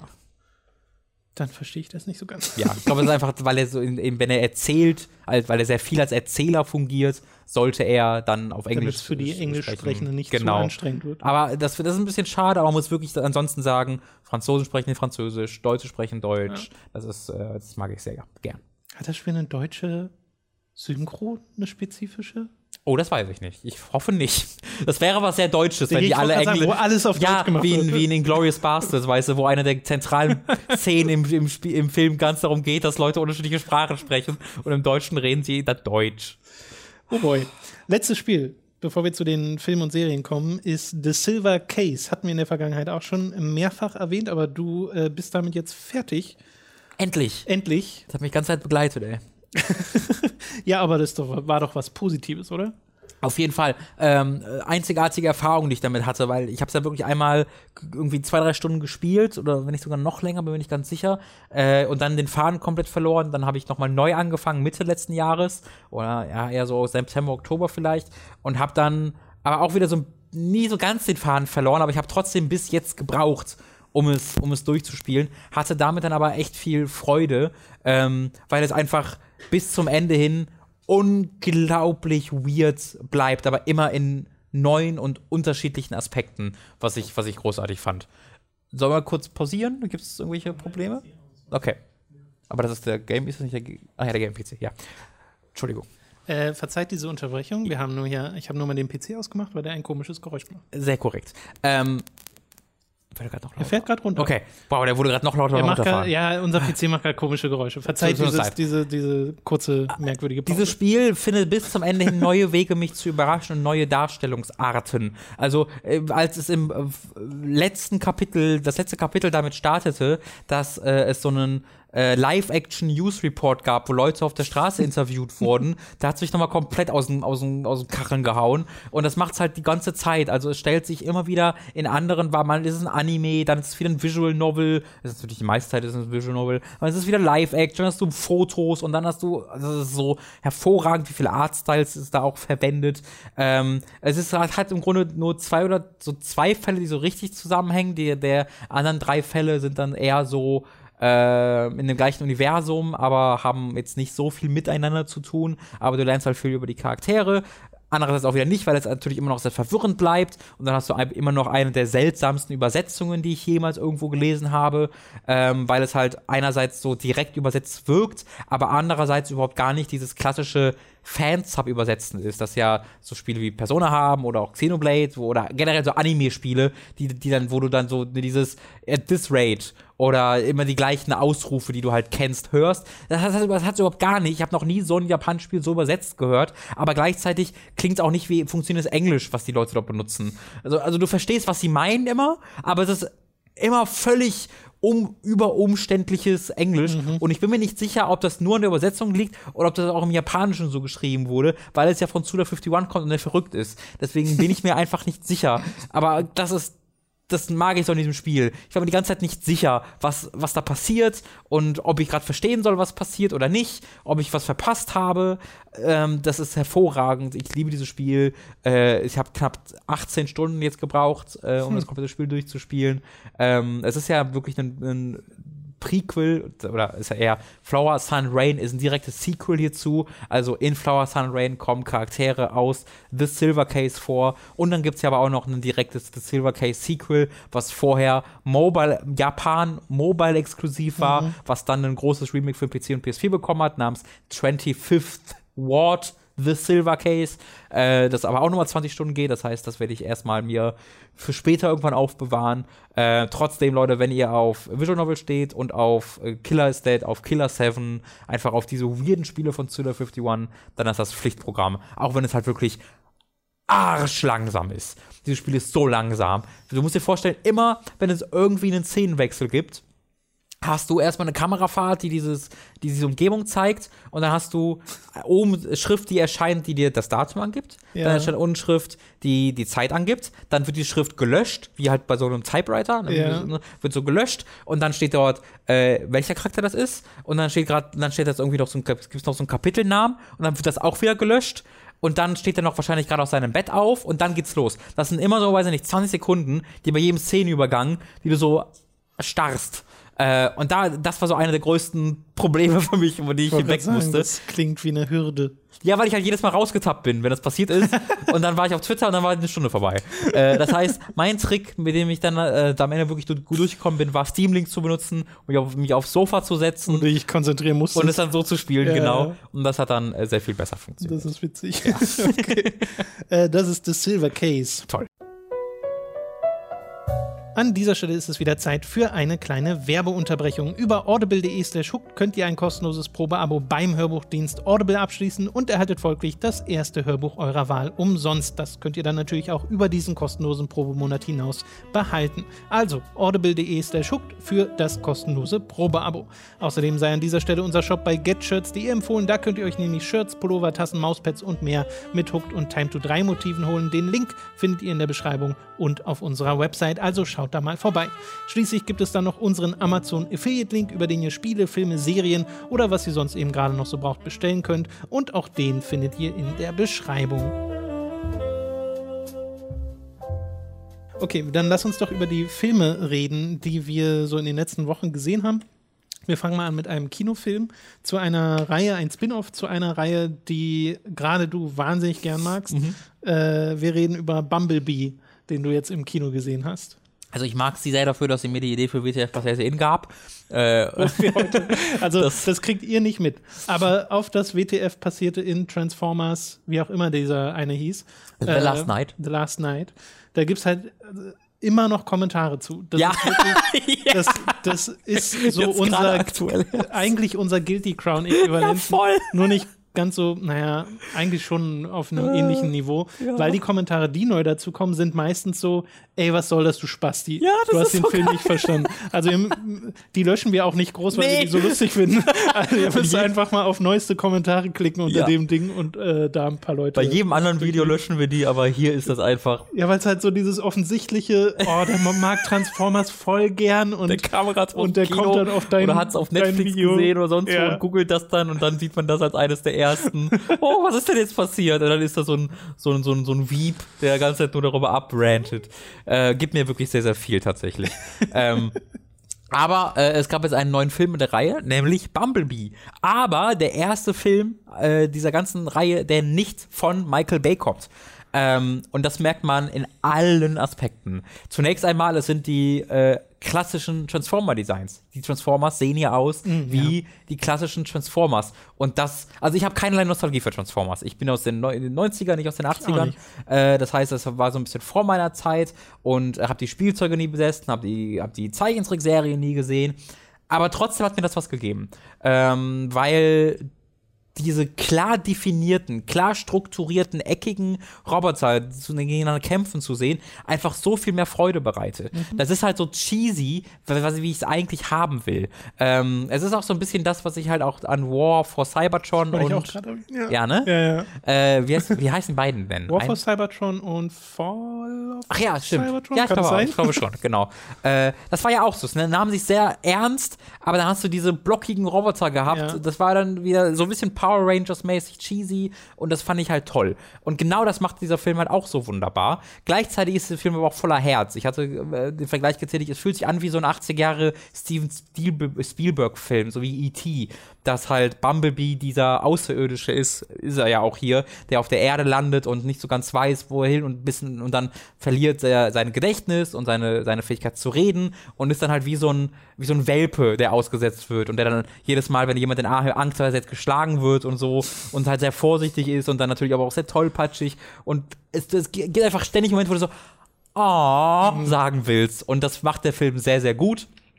Äh, es hat aber auch gleichzeitig äh, schön choreografierte Action, wo du wirklich äh, mit, mit langen, langsamen Tracking-Shots, ohne viele Schnitte, wo du siehst, was passiert. Gleichzeitig nicht so wahnsinnig viel Action, aber halt natürlich, wie das für so einen Blockbuster gehört, eine ordentlichen, äh, ordentliche Anzahl Action-Szenen trotzdem. Ähm, es ist dann jetzt kein Megafilm, der mich umgehauen hat und mich mein Leben lang begleiten wird. Die Charaktere sind okay, teilweise ist das Drehbuch aber wirklich all over the place. Also das Drehbuch ist ganz klar nicht gut. Das muss man auf jeden mhm. Fall sagen. Es hat kein gutes Drehbuch, überhaupt nicht. Äh, es ist sehr konfus, dass du nicht immer so weißt, okay, soll ich jetzt gerade, soll das gerade charming sein, wie dieser Charakter agiert, oder soll ich den scheiß finden? Weil der Hauptcharakter ist halt eine 18-jährige Teenagerin, die ähm, halt einerseits sehr moody ist, andererseits aber auch sehr guten Grund dafür hat, weil die hat halt ihren Vater verloren äh, vor ein paar Jahren und ist dann halt äh, unglücklich mit dem neuen Ehemann von seiner von ihrer Mutter. Die kümmern sich aber gleichzeitig um sie. Also es ist jetzt nicht so, dass es böse Figuren sind, dass der Ehemann irgendwie sie vernachlässigt. So, sie tun eher zu viel. Also er schenkt ihr zum Beispiel zum Geburtstag so ein so ein Buch, das heißt irgendwie How to Smile und da geht es halt darum, wie, wie Lächeln einem den Tag verbessert und einen besseren Outlook ins Leben gibt. Das ist voll gut gemeint und lieb gemeint, ist natürlich trotzdem arschig. ich würde auch nicht gut reagieren, wenn mir nee. so jemand schenkt, auch heute nicht. Nee. Äh, und äh, sie wird halt ständig in so eine Situation geworfen, aber ist dann auch teilweise einfach gemein zu Leuten, weil es ihr einfach nicht gut geht. So, und du weißt nicht immer, okay, soll es gerade lustig sein, wie okay. gemein sie zu dem Typen ist, oder soll ich sie scheiße finden, oder soll ich das verständlich finden? Und dann gibt es halt auch noch die Comedy-Momente, Momente dabei, wo du auch nicht so ganz sicher bist, mm. warte mal, war das jetzt ein Gag ja. oder nicht? Ähm, und dazu ist es halt dann eine ganz lahme klassische Geschichte. Äh, also drehbuchmäßig passiert da wirklich wenig spektakuläres. Es ist aber eine, eine sehr tolle Atmosphäre, die dieser Film geht, äh, gibt. Es ist eine, äh, du bekommst ein gutes Gefühl, wenn du es guckst. Du hast Spaß bei den Actionsequenzen. Ähm, ich war nicht traurig darüber, dass ich mir im Kino angeguckt habe. Es war einfach so ein so ein Feel Good Film. Äh, und äh, das ist sehr viel mehr, als ich von irgendeinem Transformers je erwarten konnte. ja, man bewertet es halt automatisch im Verhältnis mit der, dem Rest der Reihe. Ne? Im Verhältnis ist es großartig. Ich, ich meine, seichte, gute Laune-Blockbuster, so hättest du, glaube ich, keinen der Transformers-Filme, außer vielleicht den ersten, noch beschrieben, oder? Auch nicht, weil die sind ja alle mean-spirited. Also äh, ja. äh, gute Laune ist keiner von diesen Filmen. Die Filme äh, fungieren ja alle, also allein Megan Fox verhindert, dass es ein gute Laune-Blockbuster für mich ist im ersten Teil, so wie sie halt dargestellt wird und so wie sie von Michael Bay einfach äh, objektifiziert wird. Äh, gibt übrigens, äh, kurze Empfehlung, die Serie The Whole Plate heißt das, also Whole wie die ganze, äh, von Lindsay Ellis, die die Transformers-Reihe aus einer, also wirklich akademischen Sicht analysiert. Und vor allen Dingen, eine ganze Folge dreht sich um Megan Fox und es ist wahnsinnig faszinierend, weil das einer der kompetentesten Charaktere im ganzen Filmreihe ist, von den Talenten, denen die, die diesen Charakter an die Hand bekommen, äh, bekommt. Und wenn du das dann vergleichst damit, wie sie eingefangen wird mhm. äh, von Michael Bay, das ist sehr, sehr faszinierend. Äh, und das, das hat halt immer verhindert, dass sich Transformers als gut Laune irgendwie äh, für mich äh, mögen konnte. Und da hat es ja natürlich ne, unglaublich rassistische Stereotype, die es nutzt. Äh, Pipi-Kaka-Humor, wo Transformers auf andere, auf Leute pinkeln und das dann der große Gag ist. Äh, guck mal, der Transformers große Hoden, haha. Äh, ist ja voll damit. Guck mal, da, da, ja. da vögeln zwei Hunde, ist das nicht lustig? Ähm, das ist also ganz, ganz schlimm einfach. Und davon hat dieser Film halt gar nichts, sondern dieser Film hat wirklich dann einfach unschuldigen Humor. Und guck mal hier, stumbled Bumblebee durchs Wohnzimmer, für das er viel zu groß ist und zerlegt das und versucht dann eine Kaffeemaschine zu bedienen. Das ist einfach sehr amüsant und, und, und wholesome. Und das ist dann Kanon mit dem Rest? Das ist das Weirde. Ja, ich dachte, das wäre nicht Kanon. Das ergibt doch gar keinen, das, Tom, das ergibt keinen Sinn, dass das Kanon ist. Weil die, ich meine, in jedem dieser Filme, also in allen fünf Transformers-Filmen, wird gesagt, Übrigens, dann sind die Transformers erschienen und die geht immer weiter in die Zeit zurück. Ja. Also im ersten Film erscheinen die Transformers zum ersten Mal halt in dieser Welt und dann im zweiten Film, nein, die waren schon, die haben die Pyramiden gebaut. Dann, nein, die waren bei King Arthur da. Nein, die waren auch auf dem Mond. Das, das wird jedes Mal gemacht. Aber hier ist es so, dass dieser Plot, der überhaupt gar keinen Sinn ergibt im Kontext von, äh, von Transformers 1, trotzdem Kanon ist. Weil in Transformers 1 ist ja Bumblebee auch äh, so, kennt keine Menschen und ist da neu und die kennen und dann landet Optimus Prime da und weiß nicht, was die Erde ist. Und am Ende von Bumblebee ist Optimus Prime schon auf der Erde. Und ja. die kennen und, die, und der Rest der Transformers landet alle dort. Und wenn du den Transformers 1 nochmal guckst, das hat gar keinen Sinn. ähm, deswegen dachte ich auch die ganze Zeit, das ist einfach ein Reboot. Aber am ja, Ende ja. Von, von, von, von Bumblebee wird Bumblebee zu diesem Camaro, den er in dem Rest der Transformers-Filme ist. Mm. Ansonsten ist er halt der Käfer, den er halt sonst ist. Und das war auch so ein Moment, wo ich so laut gegroant habe, ja. Also, oh, warum das denn? Weil ich einfach nicht verstehe, warum sie diese Verbindung dann nochmal machen wollten, weil das gibt keinen Sinn. Aber sie haben es einfach trotzdem gemacht. Wahrscheinlich, weil das Studio gesagt hat, mach das. Ja, ja, und Travis Knight so, äh, ja, dann ist er jetzt der Camaro. okay. das ist so weird. Okay, sehr ja. gut. Lass uns mal weitermachen äh, mit einem Film, den wir beide gesehen haben. Äh, zusammen mit Dani waren wir da im Kino und haben Spider-Man Into the Spider-Verse gesehen. Oder wie es bei uns heißt. Ich habe vergessen. A New Universe. The New, äh, New Universe. Glaube genau. ich, ja. Ja, irgendwie so ganz komisch. Ähm, ist ein Film, an den ich schon vorher hohe Erwartungen hatte, weil äh, schon den Trailer fand ich super, mhm. weil man da ja schon gesehen hat, was für einen Stil dieser Film haben wird und wie der inszeniert sein wird. Äh, und gleichzeitig hat zumindest dieser eine Trailer, den ich kannte, ich weiß nicht, ob es jetzt noch groß andere Trailer gab, die mehr vorweggenommen haben. zweiten, der alles zeigt, ja. Der alles zeigt, ja. ja. Okay, schade. Aber ich wusste ganz viele Sachen nicht, die in mhm. dem Film vorkommen. Und wir sind ja danach aus, aus dem Kino gegangen, haben gesehen, dass es so einen riesigen Pappaufsteller gab im mhm. Cinestar. Und äh, wir dann gesagt haben, gut, dass wir den komplett ignoriert haben beim Reingehen, weil da waren auch ganz viele äh, Charaktere drauf, von denen wir nie, vorher nicht wussten, dass sie überhaupt auftauchen. Und auf der Ebene ist er cool, also rein was so Überraschungsmomente angeht. Aber er ist auch wahnsinnig äh, äh, verrückt auf der einen Seite, wo mhm. du so diese Plotpoints lesen würdest und dir denken würdest, wie soll daraus ein kohärenter Film entstehen? Und dann entsteht aber ein kohärenter Film draus. Und ein wahnsinnig witziger, sympathischer Film, der gleichzeitig auch ans Herz geht. Ja. Äh, ich war hellauf begeistert von.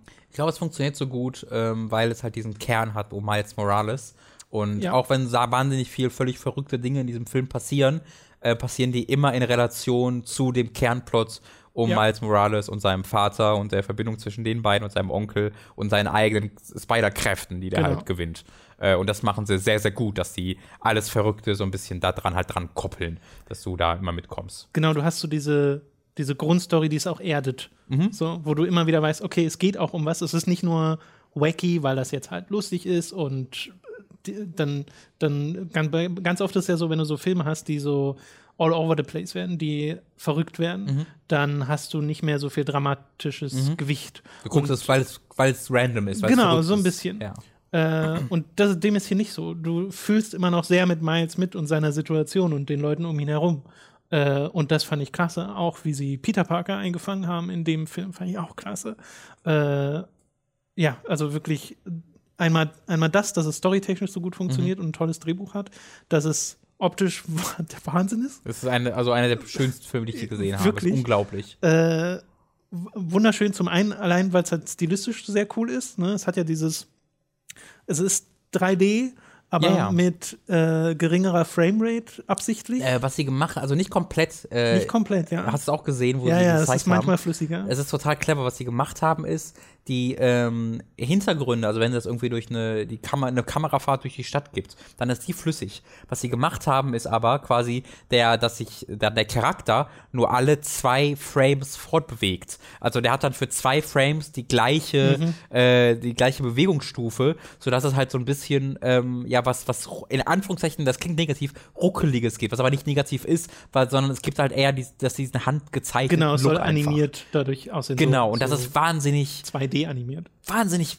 beeindruckend, ja, weil das halt nicht die einzige Idee ist, sondern dieser Film hat ja. halt, also verschiedene Charaktere bewegen sich hier halt auch verschieden fort und ja. sehen, haben andere Grafikstile im Kontext dieses, diese, diese, diese, dieser, dieser Geschichte.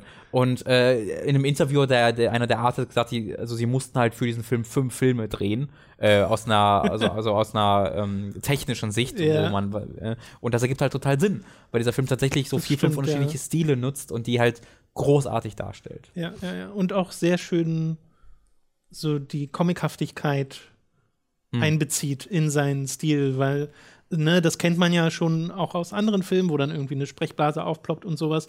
Und das treibt der Film aber noch so ein paar Schritte weiter, wo ja. er noch ein paar Ideen hat, wie kriege ich jetzt die, äh, die visuellen Aspekte eines Comics in einen Film. Mhm. So. Äh, das macht er auch sehr gut und der Soundtrack ist super. Äh, da habe ich wenige Erinnerungen dran, muss ich zugeben. Echt? Vielleicht habe ich es wieder vergessen, weil ein anderer Film das alles überlagert hat. Aber kann, ich weiß nicht mehr, ob ich es gut fand. muss ich zugeben. Ich, äh, ich, bin ja gar nicht so großer äh, Hip-Hop-Hörer. Ach so, so, doch klar. Und Natürlich da, war der Soundtrack der hervorragend. Der hat ja sau viele super coole Tracks, die äh, wunderbar zu den Szenen Stimmt, passen. Klar. Äh, emotional auch teilweise super zu den Szenen passen. Also ich war da nahezu von jedem Aspekt sehr beeindruckt von. Und das sind die Lego-Regisseure. Äh, nee, ne? nur einer. Also es sind ja äh, äh, Lord und Miller, nennen die. Mhm. Ich weiß, Phil Lord und von Miller weiß ich den Vornamen leider nicht, die eigentlich immer alles zusammen machen. Äh, 22 Jump Street haben die auch, äh, 21 Jump Street haben mhm. die auch gemacht. Ähm, ich weiß nicht, ob sie 22 auch gemacht haben. Äh, und äh, der, der Phil Lord hat jetzt diesen Film äh, geschrieben äh, mit einem anderen Drehbuchschreiber, aber nicht gedreht. Es ist ein, es ist ein so, Team von okay. Regisseuren, von drei Regisseuren, glaube ich, von Sony halt, äh, mit einem Drehbuch von Phil Lord und ähm, Lord und Miller sind beide äh, Producer. Äh, also auch, auch, der Miller ist da so ein bisschen, aber nicht kreativ drin. Äh, aber man merkt halt wirklich, dass da ein, dass das, dass das Talent dahinter steckt, weil das Drehbuch ist wirklich hervorragend. Also es ja. ist sehr viel mehr als klassische Superheldenfilme sind durch diesen emotionalen Kern halt. Ich glaube, wenn du äh, die Miles-Story so ein bisschen rausnehmen würdest und einen klassischen Spider-Man reinstecken würdest, dann könntest du das zu einem recht klassischen Superheldenfilm machen. Äh, wenn, ne, du würdest natürlich ein paar der ganz verrückten Ideen noch rausnehmen, mhm. aber ich kann, ich kann verschiedene Versionen von diesem Film in meinem Kopf mir sehen, die dann mal bei Marvel äh, funktionieren würden, ja. im, im, Cinematic Universe. Ähm, ich würde mich freuen, wenn die sich das da auch mal, wenn sie das so ein bisschen als Vorlage nehmen würden und sagen, ah, guck mal, das, funkt, das funktioniert. Ja, was man alles, wir auch machen. Was man alles damit machen kann, ne? Ja. Weil bei mir hat der Film auch den Effekt, ich finde den so gut, der hat im Nachhinein Spider-Man Homecoming noch mal ein bisschen, lässt den ein bisschen schlechter aussehen. und auch die Story von äh, dem PS4-Spiel, die, die ich ja mag, die magst du ja sowieso nicht, aber mhm. äh, ich mag ja den Spider-Man, den sie da darstellen. Ja. Den mag ich auch immer noch, aber äh, gerade so ein paar der anderen Sachen, die sie im Spiel versuchen, äh, die lässt halt der Film hier sehr blass aussehen. Ja, das ist die Sache. Also, das ist, glaube ich, das erste Mal, dass Spider-Man mir so richtig gut gefällt.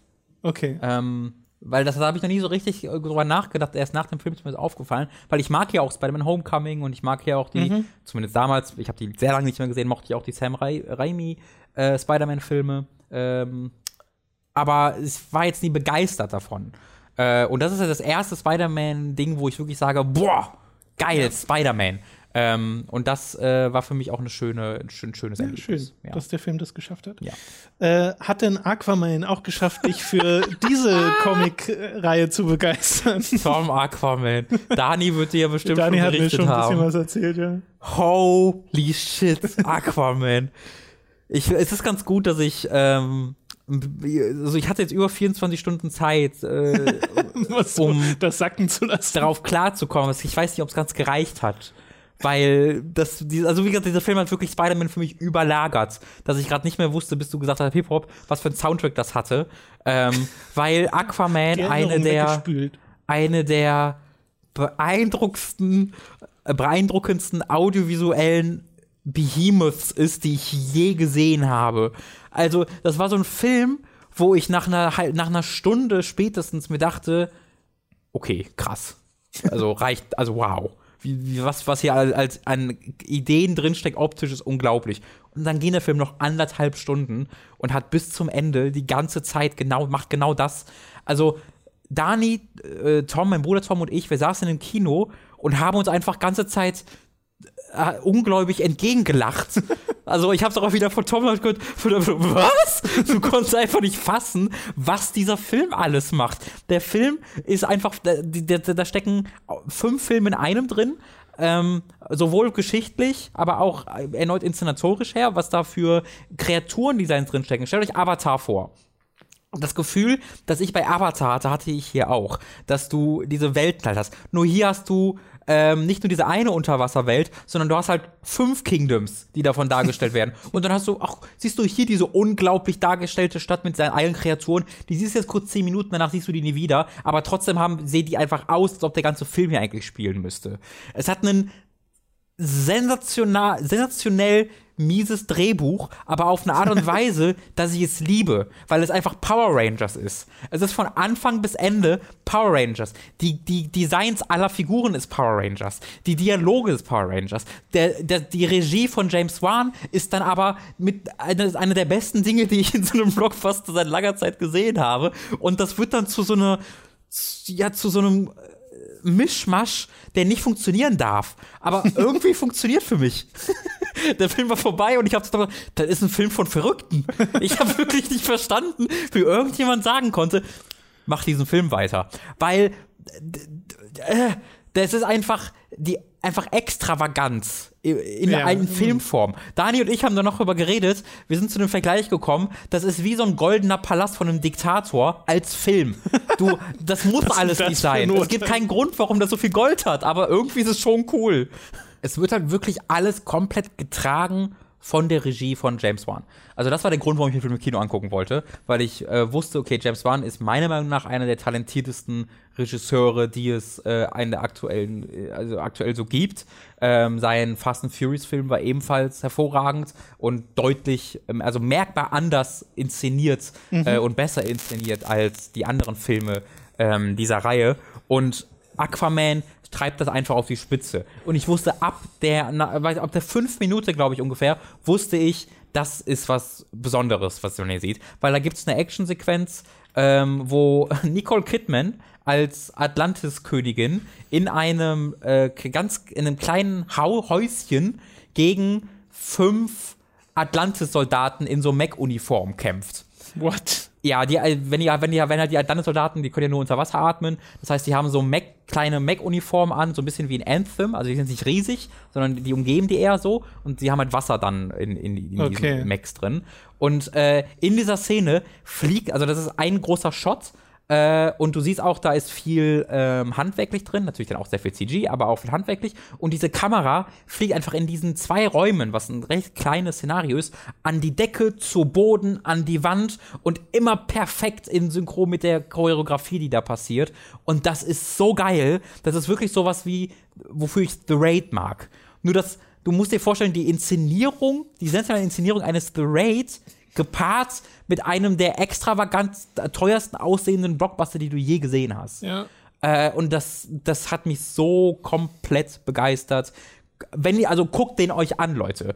Guckt euch diesen Film im Kino an, weil sowas gibt's nicht oft.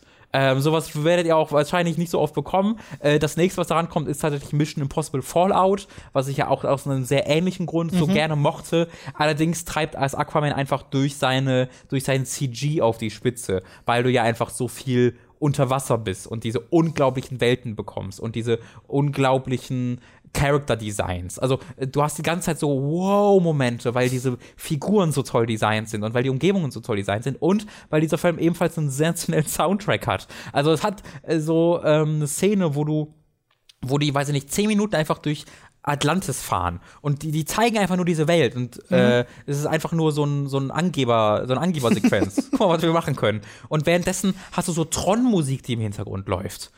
Und das ist so gut, das hat mir Gänsehaut bereitet. Ich saß da und hatte Gänsehaut von Aquaman.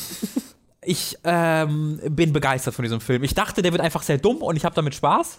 Aber ich hätte nicht gedacht, dass ich einfach ungläubig da sitze und von der, vom Filmemacherischen einfach so begeistert bin. Und wie gesagt, ich rede hier immer nur von CG, ich rede von Regie, ich rede von Bildkomposition. Es gibt mehrere äh, Sequenzen hier, die einfach wie Gemälde aussehen, weil die so, so, so, so gut inszeniert sind.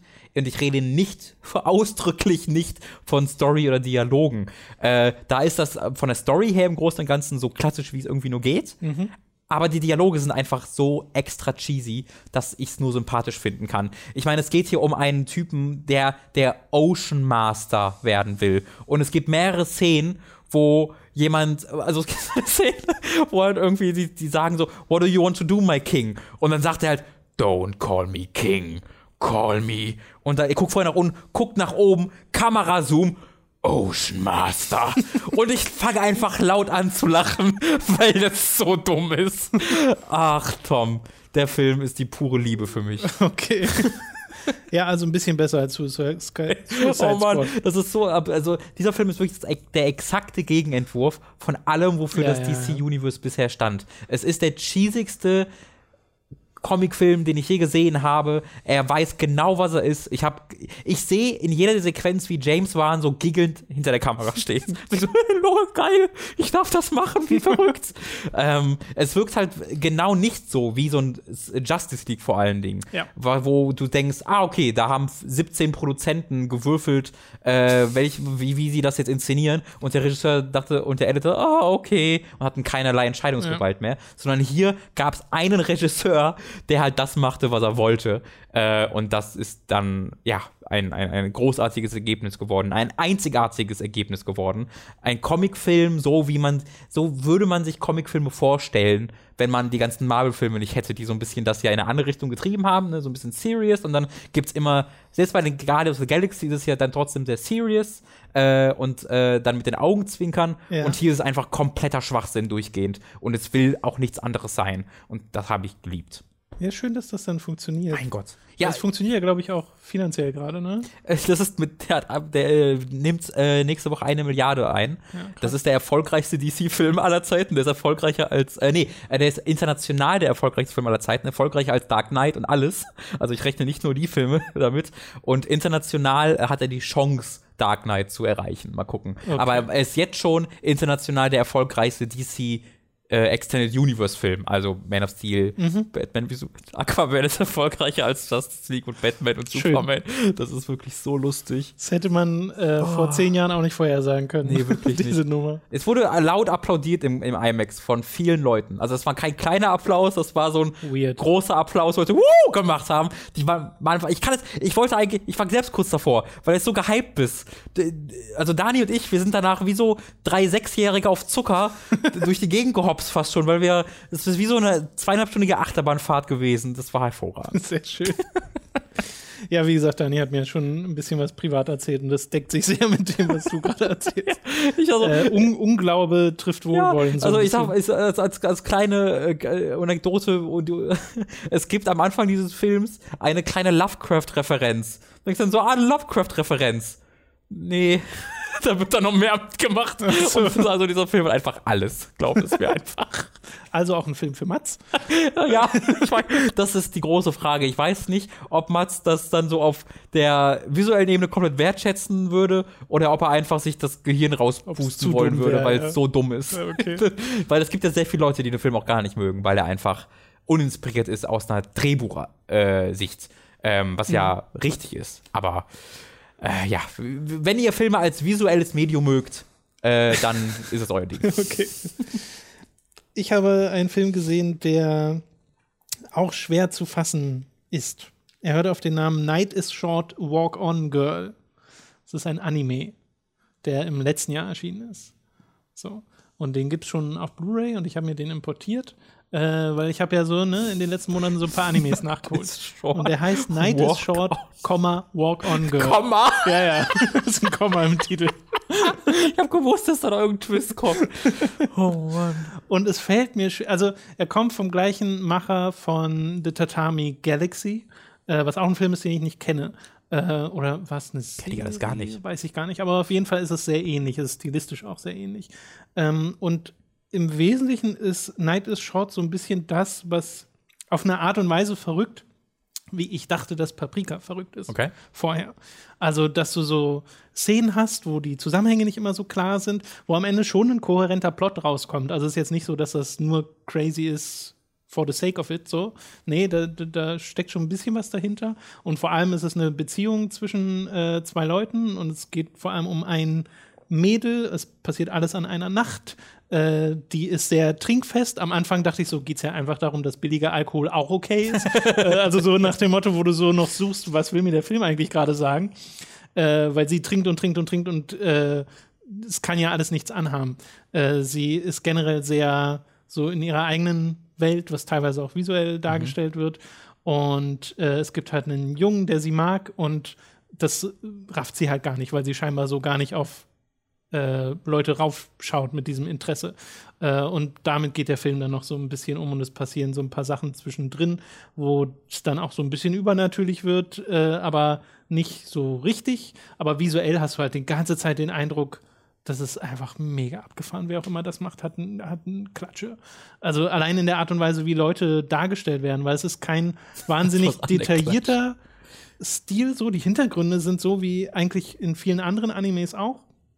Also die sind detailliert, aber die Charaktere nicht. Mhm. Die sind in sehr klaren Farben gezeichnet, äh, wenig Schnörkel äh, und auch so, dass sie schön gezerrt und gedreht werden können, weil oft werden auch Sachen aus Kameraperspektiven gezeigt, wo sie dann in einer Bar ist mit alten Männern und dann anfängt, irgend so einen Tanz nachzumachen und dann äh, sieht das halt mega weird aus, hat mich teilweise an diese Sequenzen aus Dumbo erinnert, mhm. wo äh, du so denkst, was ist denn da gerade, was gucke ich denn hier? Aber, cool, Aber es cool ist an. sehr faszinierend. äh, geht halt nur seine anderthalb Stunden, wie die meisten äh, Anime-Filme oder viele Anime-Filme. Ähm, was für äh, mich was Gutes ist. ist ja, ich finde ich find das auch nicht verkehrt. War wirklich faszinierend, sich das Ding anzuschauen Kannst und dabei die ganze Zeit zu denken. Äh, naja, es ist halt, du folgst halt einem Mädel, das mit ein paar anderen Leuten, also sie kommt ursprünglich, fängt es an auf einer Hochzeit. Okay. So, es geht aber nicht um die Heiratenden, sondern um ein ja, ja. Mädchen und andere Gäste auf dieser äh, äh, Hochzeitsparty, die dann so ein bisschen sich davon abkapseln und auf eigene Wege durch die Nacht ziehen, von okay. Bar zu Bar. Und es passiert dann alles an einer Nacht und dann werden noch Leute krank, dann kommt noch einer dazu, der sie zu einem Trinken, Trinkwettkampf herausfordert mhm. und dann wird das teilweise auch so ein bisschen inszeniert und die Musik im Hintergrund ist tatsächlich auch richtig toll, äh, weil es da auch so in epische äh, orchestrale Richtung geht, zu Sachen, zu denen das eigentlich nicht passen sollte. Mhm. Aber es macht es halt sehr clever. Äh, ja, ist äh, ein sehr eigenartiges Erlebnis, diesen Film zu gucken. Also ah, wurde mir auch schon, darauf gekommen? Äh, es wurde mir mehrfach empfohlen. Zum einen äh, es gibt einmal Chris Duckman, ist so ein YouTuber, den ich ab und zu gucke. Mhm. Das war, glaube ich, in seiner in irgendeiner Topliste war es von ihm drin, wo ich so dachte, oh, das sieht interessant aus.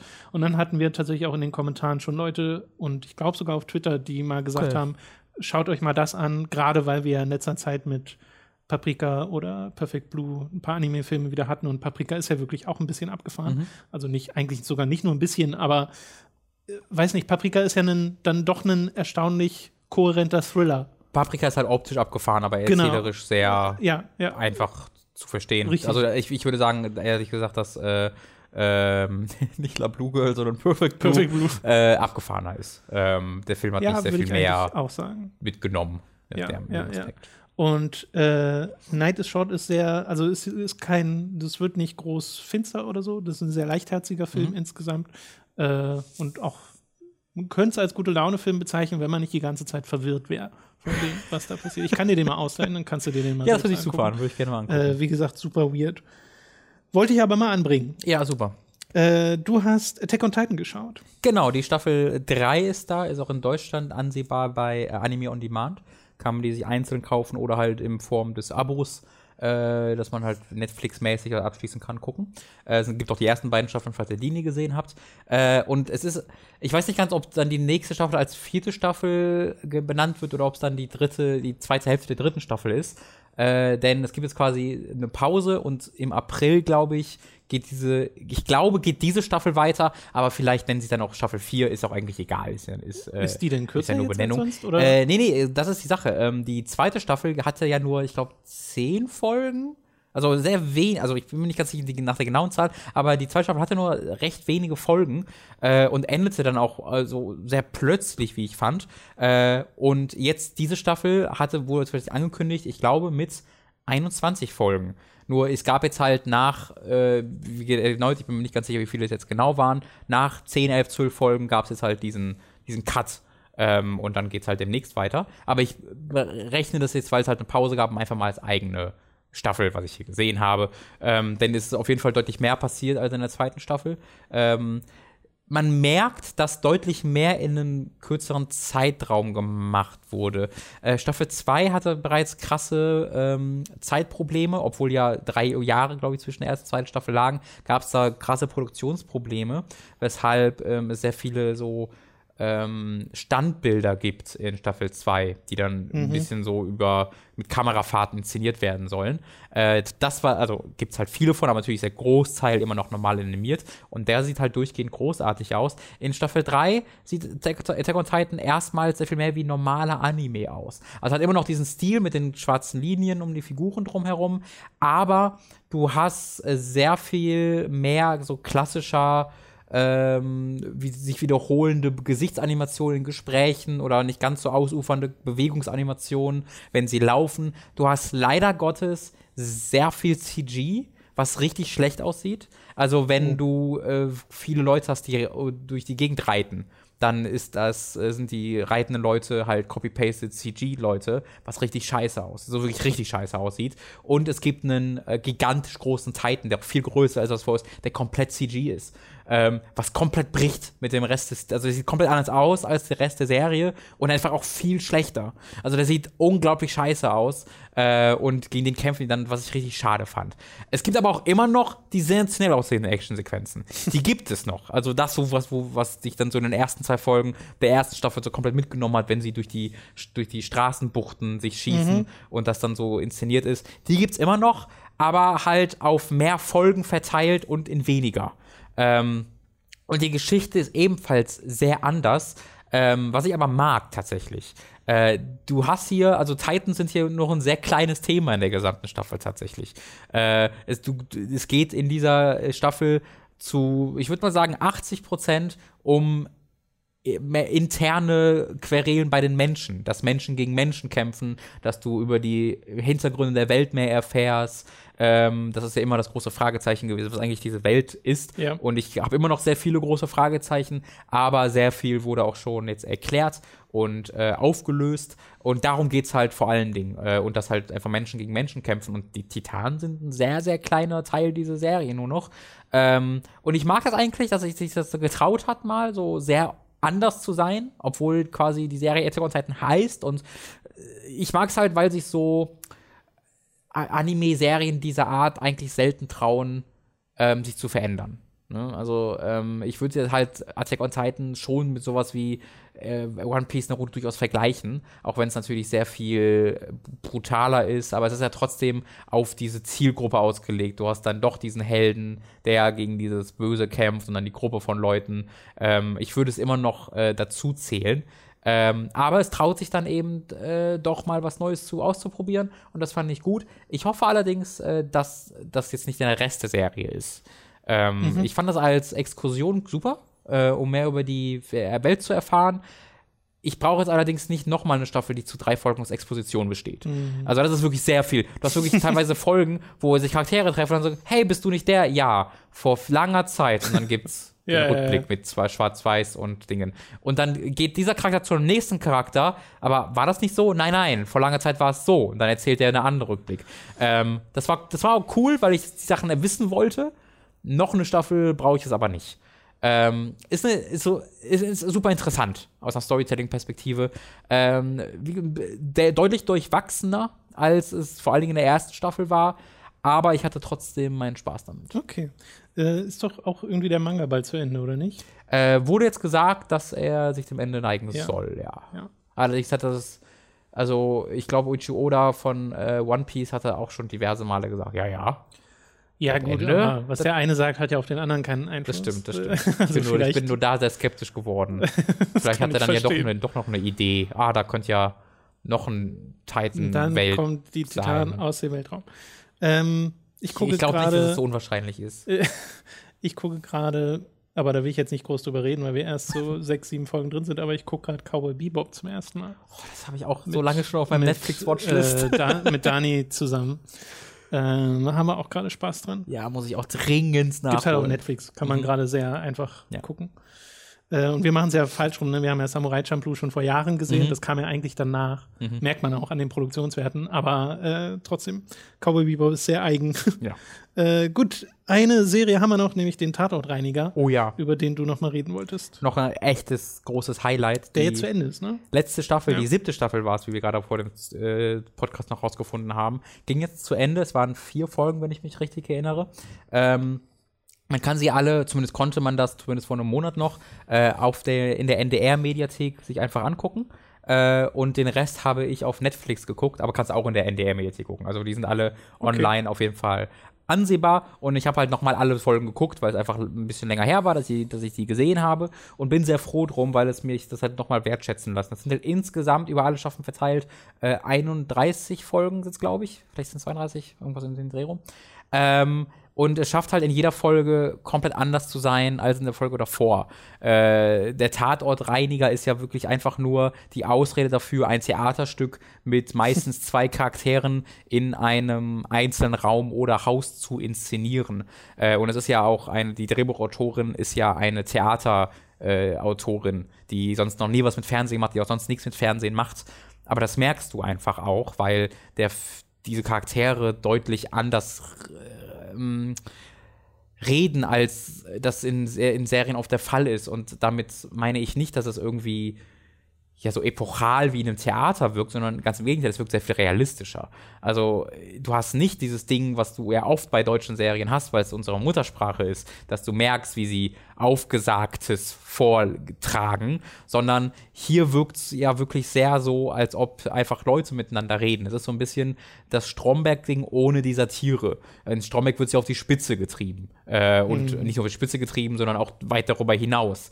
Aber dieses Grundsätzliche, dass halt mal äh gesagt wird und Leute stottern, ähm, das findet sich halt auch hier wieder. Und vor allen Dingen in den Dialogen ist es dann total besonders, wenn dieser Schotti der ähm, einfach so echt und realistisch wirkt, mit all seinen Fehlerchen, aber auch sein, der, der, das, das, das wahnsinnig faszinierend, wie der einfach auf Leute trifft, die so völlig außerhalb seiner Welt existieren und ähm, dass er sich dann mit politischem oder äh, äh, sexistischen Themen, äh, nicht sexistischen Themen, Sexismus-Themen beschäftigt oder sowas. Das ist einfach wahnsinnig faszinierend, wie, wie, wie gut die, äh, die Autorin dort in diese Rollen schlüpfen kann. Und gleichzeitig ist dieser, sind diese Folgen wahnsinnig gut ähm, äh, eingefangen von, mit der Regie. Äh, ist der Arno Feldhusen, heißt er, glaube ich, tatsächlich auch der Stromberg-Regisseur, der wahnsinnig gute Regie hier führt. Und es gibt einen eigenen Soundtrack für jede Folge.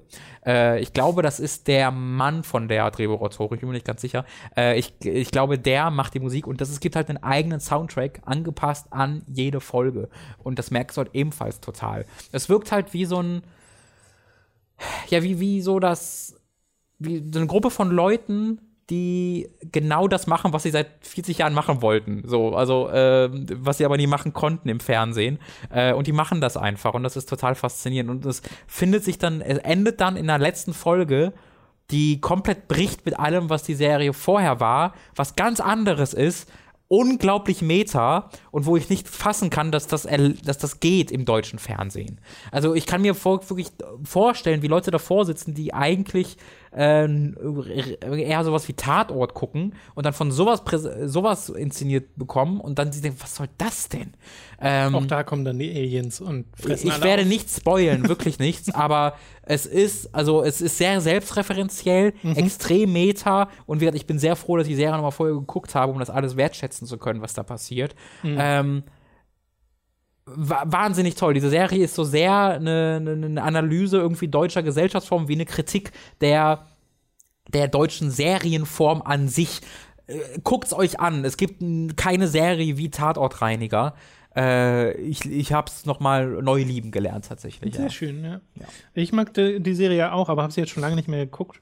Und ich glaube, das liegt ein bisschen daran, dass sie so außerhalb des Sichtfeldes ja, voll. war. So. Ich kann es dir sehr empfehlen, auf NDR mal ja, ja, zu schauen, weil bei Netflix würde sich wahrscheinlich wirklich mal lohnen, vor allem, weil es ja auch nicht so mega lang ist, oder? Ne? Nee, es sind, die Folgen sind ja immer 20, 30 Minuten genau. lang und dann gibt es halt 30 Folgen insgesamt.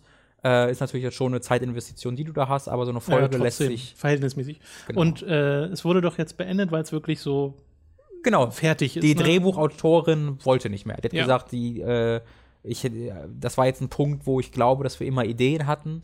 Äh, und, ja, und jetzt bin ich mir nicht mehr sicher, ob es die gibt. Genau, statt genau. es jetzt zu zerren oder so. Und genau das, also das merkt man aber halt auch an dieser letzten Folge, weil das ist tatsächlich eine Abschiedsfolge. Es ist eine Folge, ja, okay. die damit spielt, dass es eine letzte Folge ist.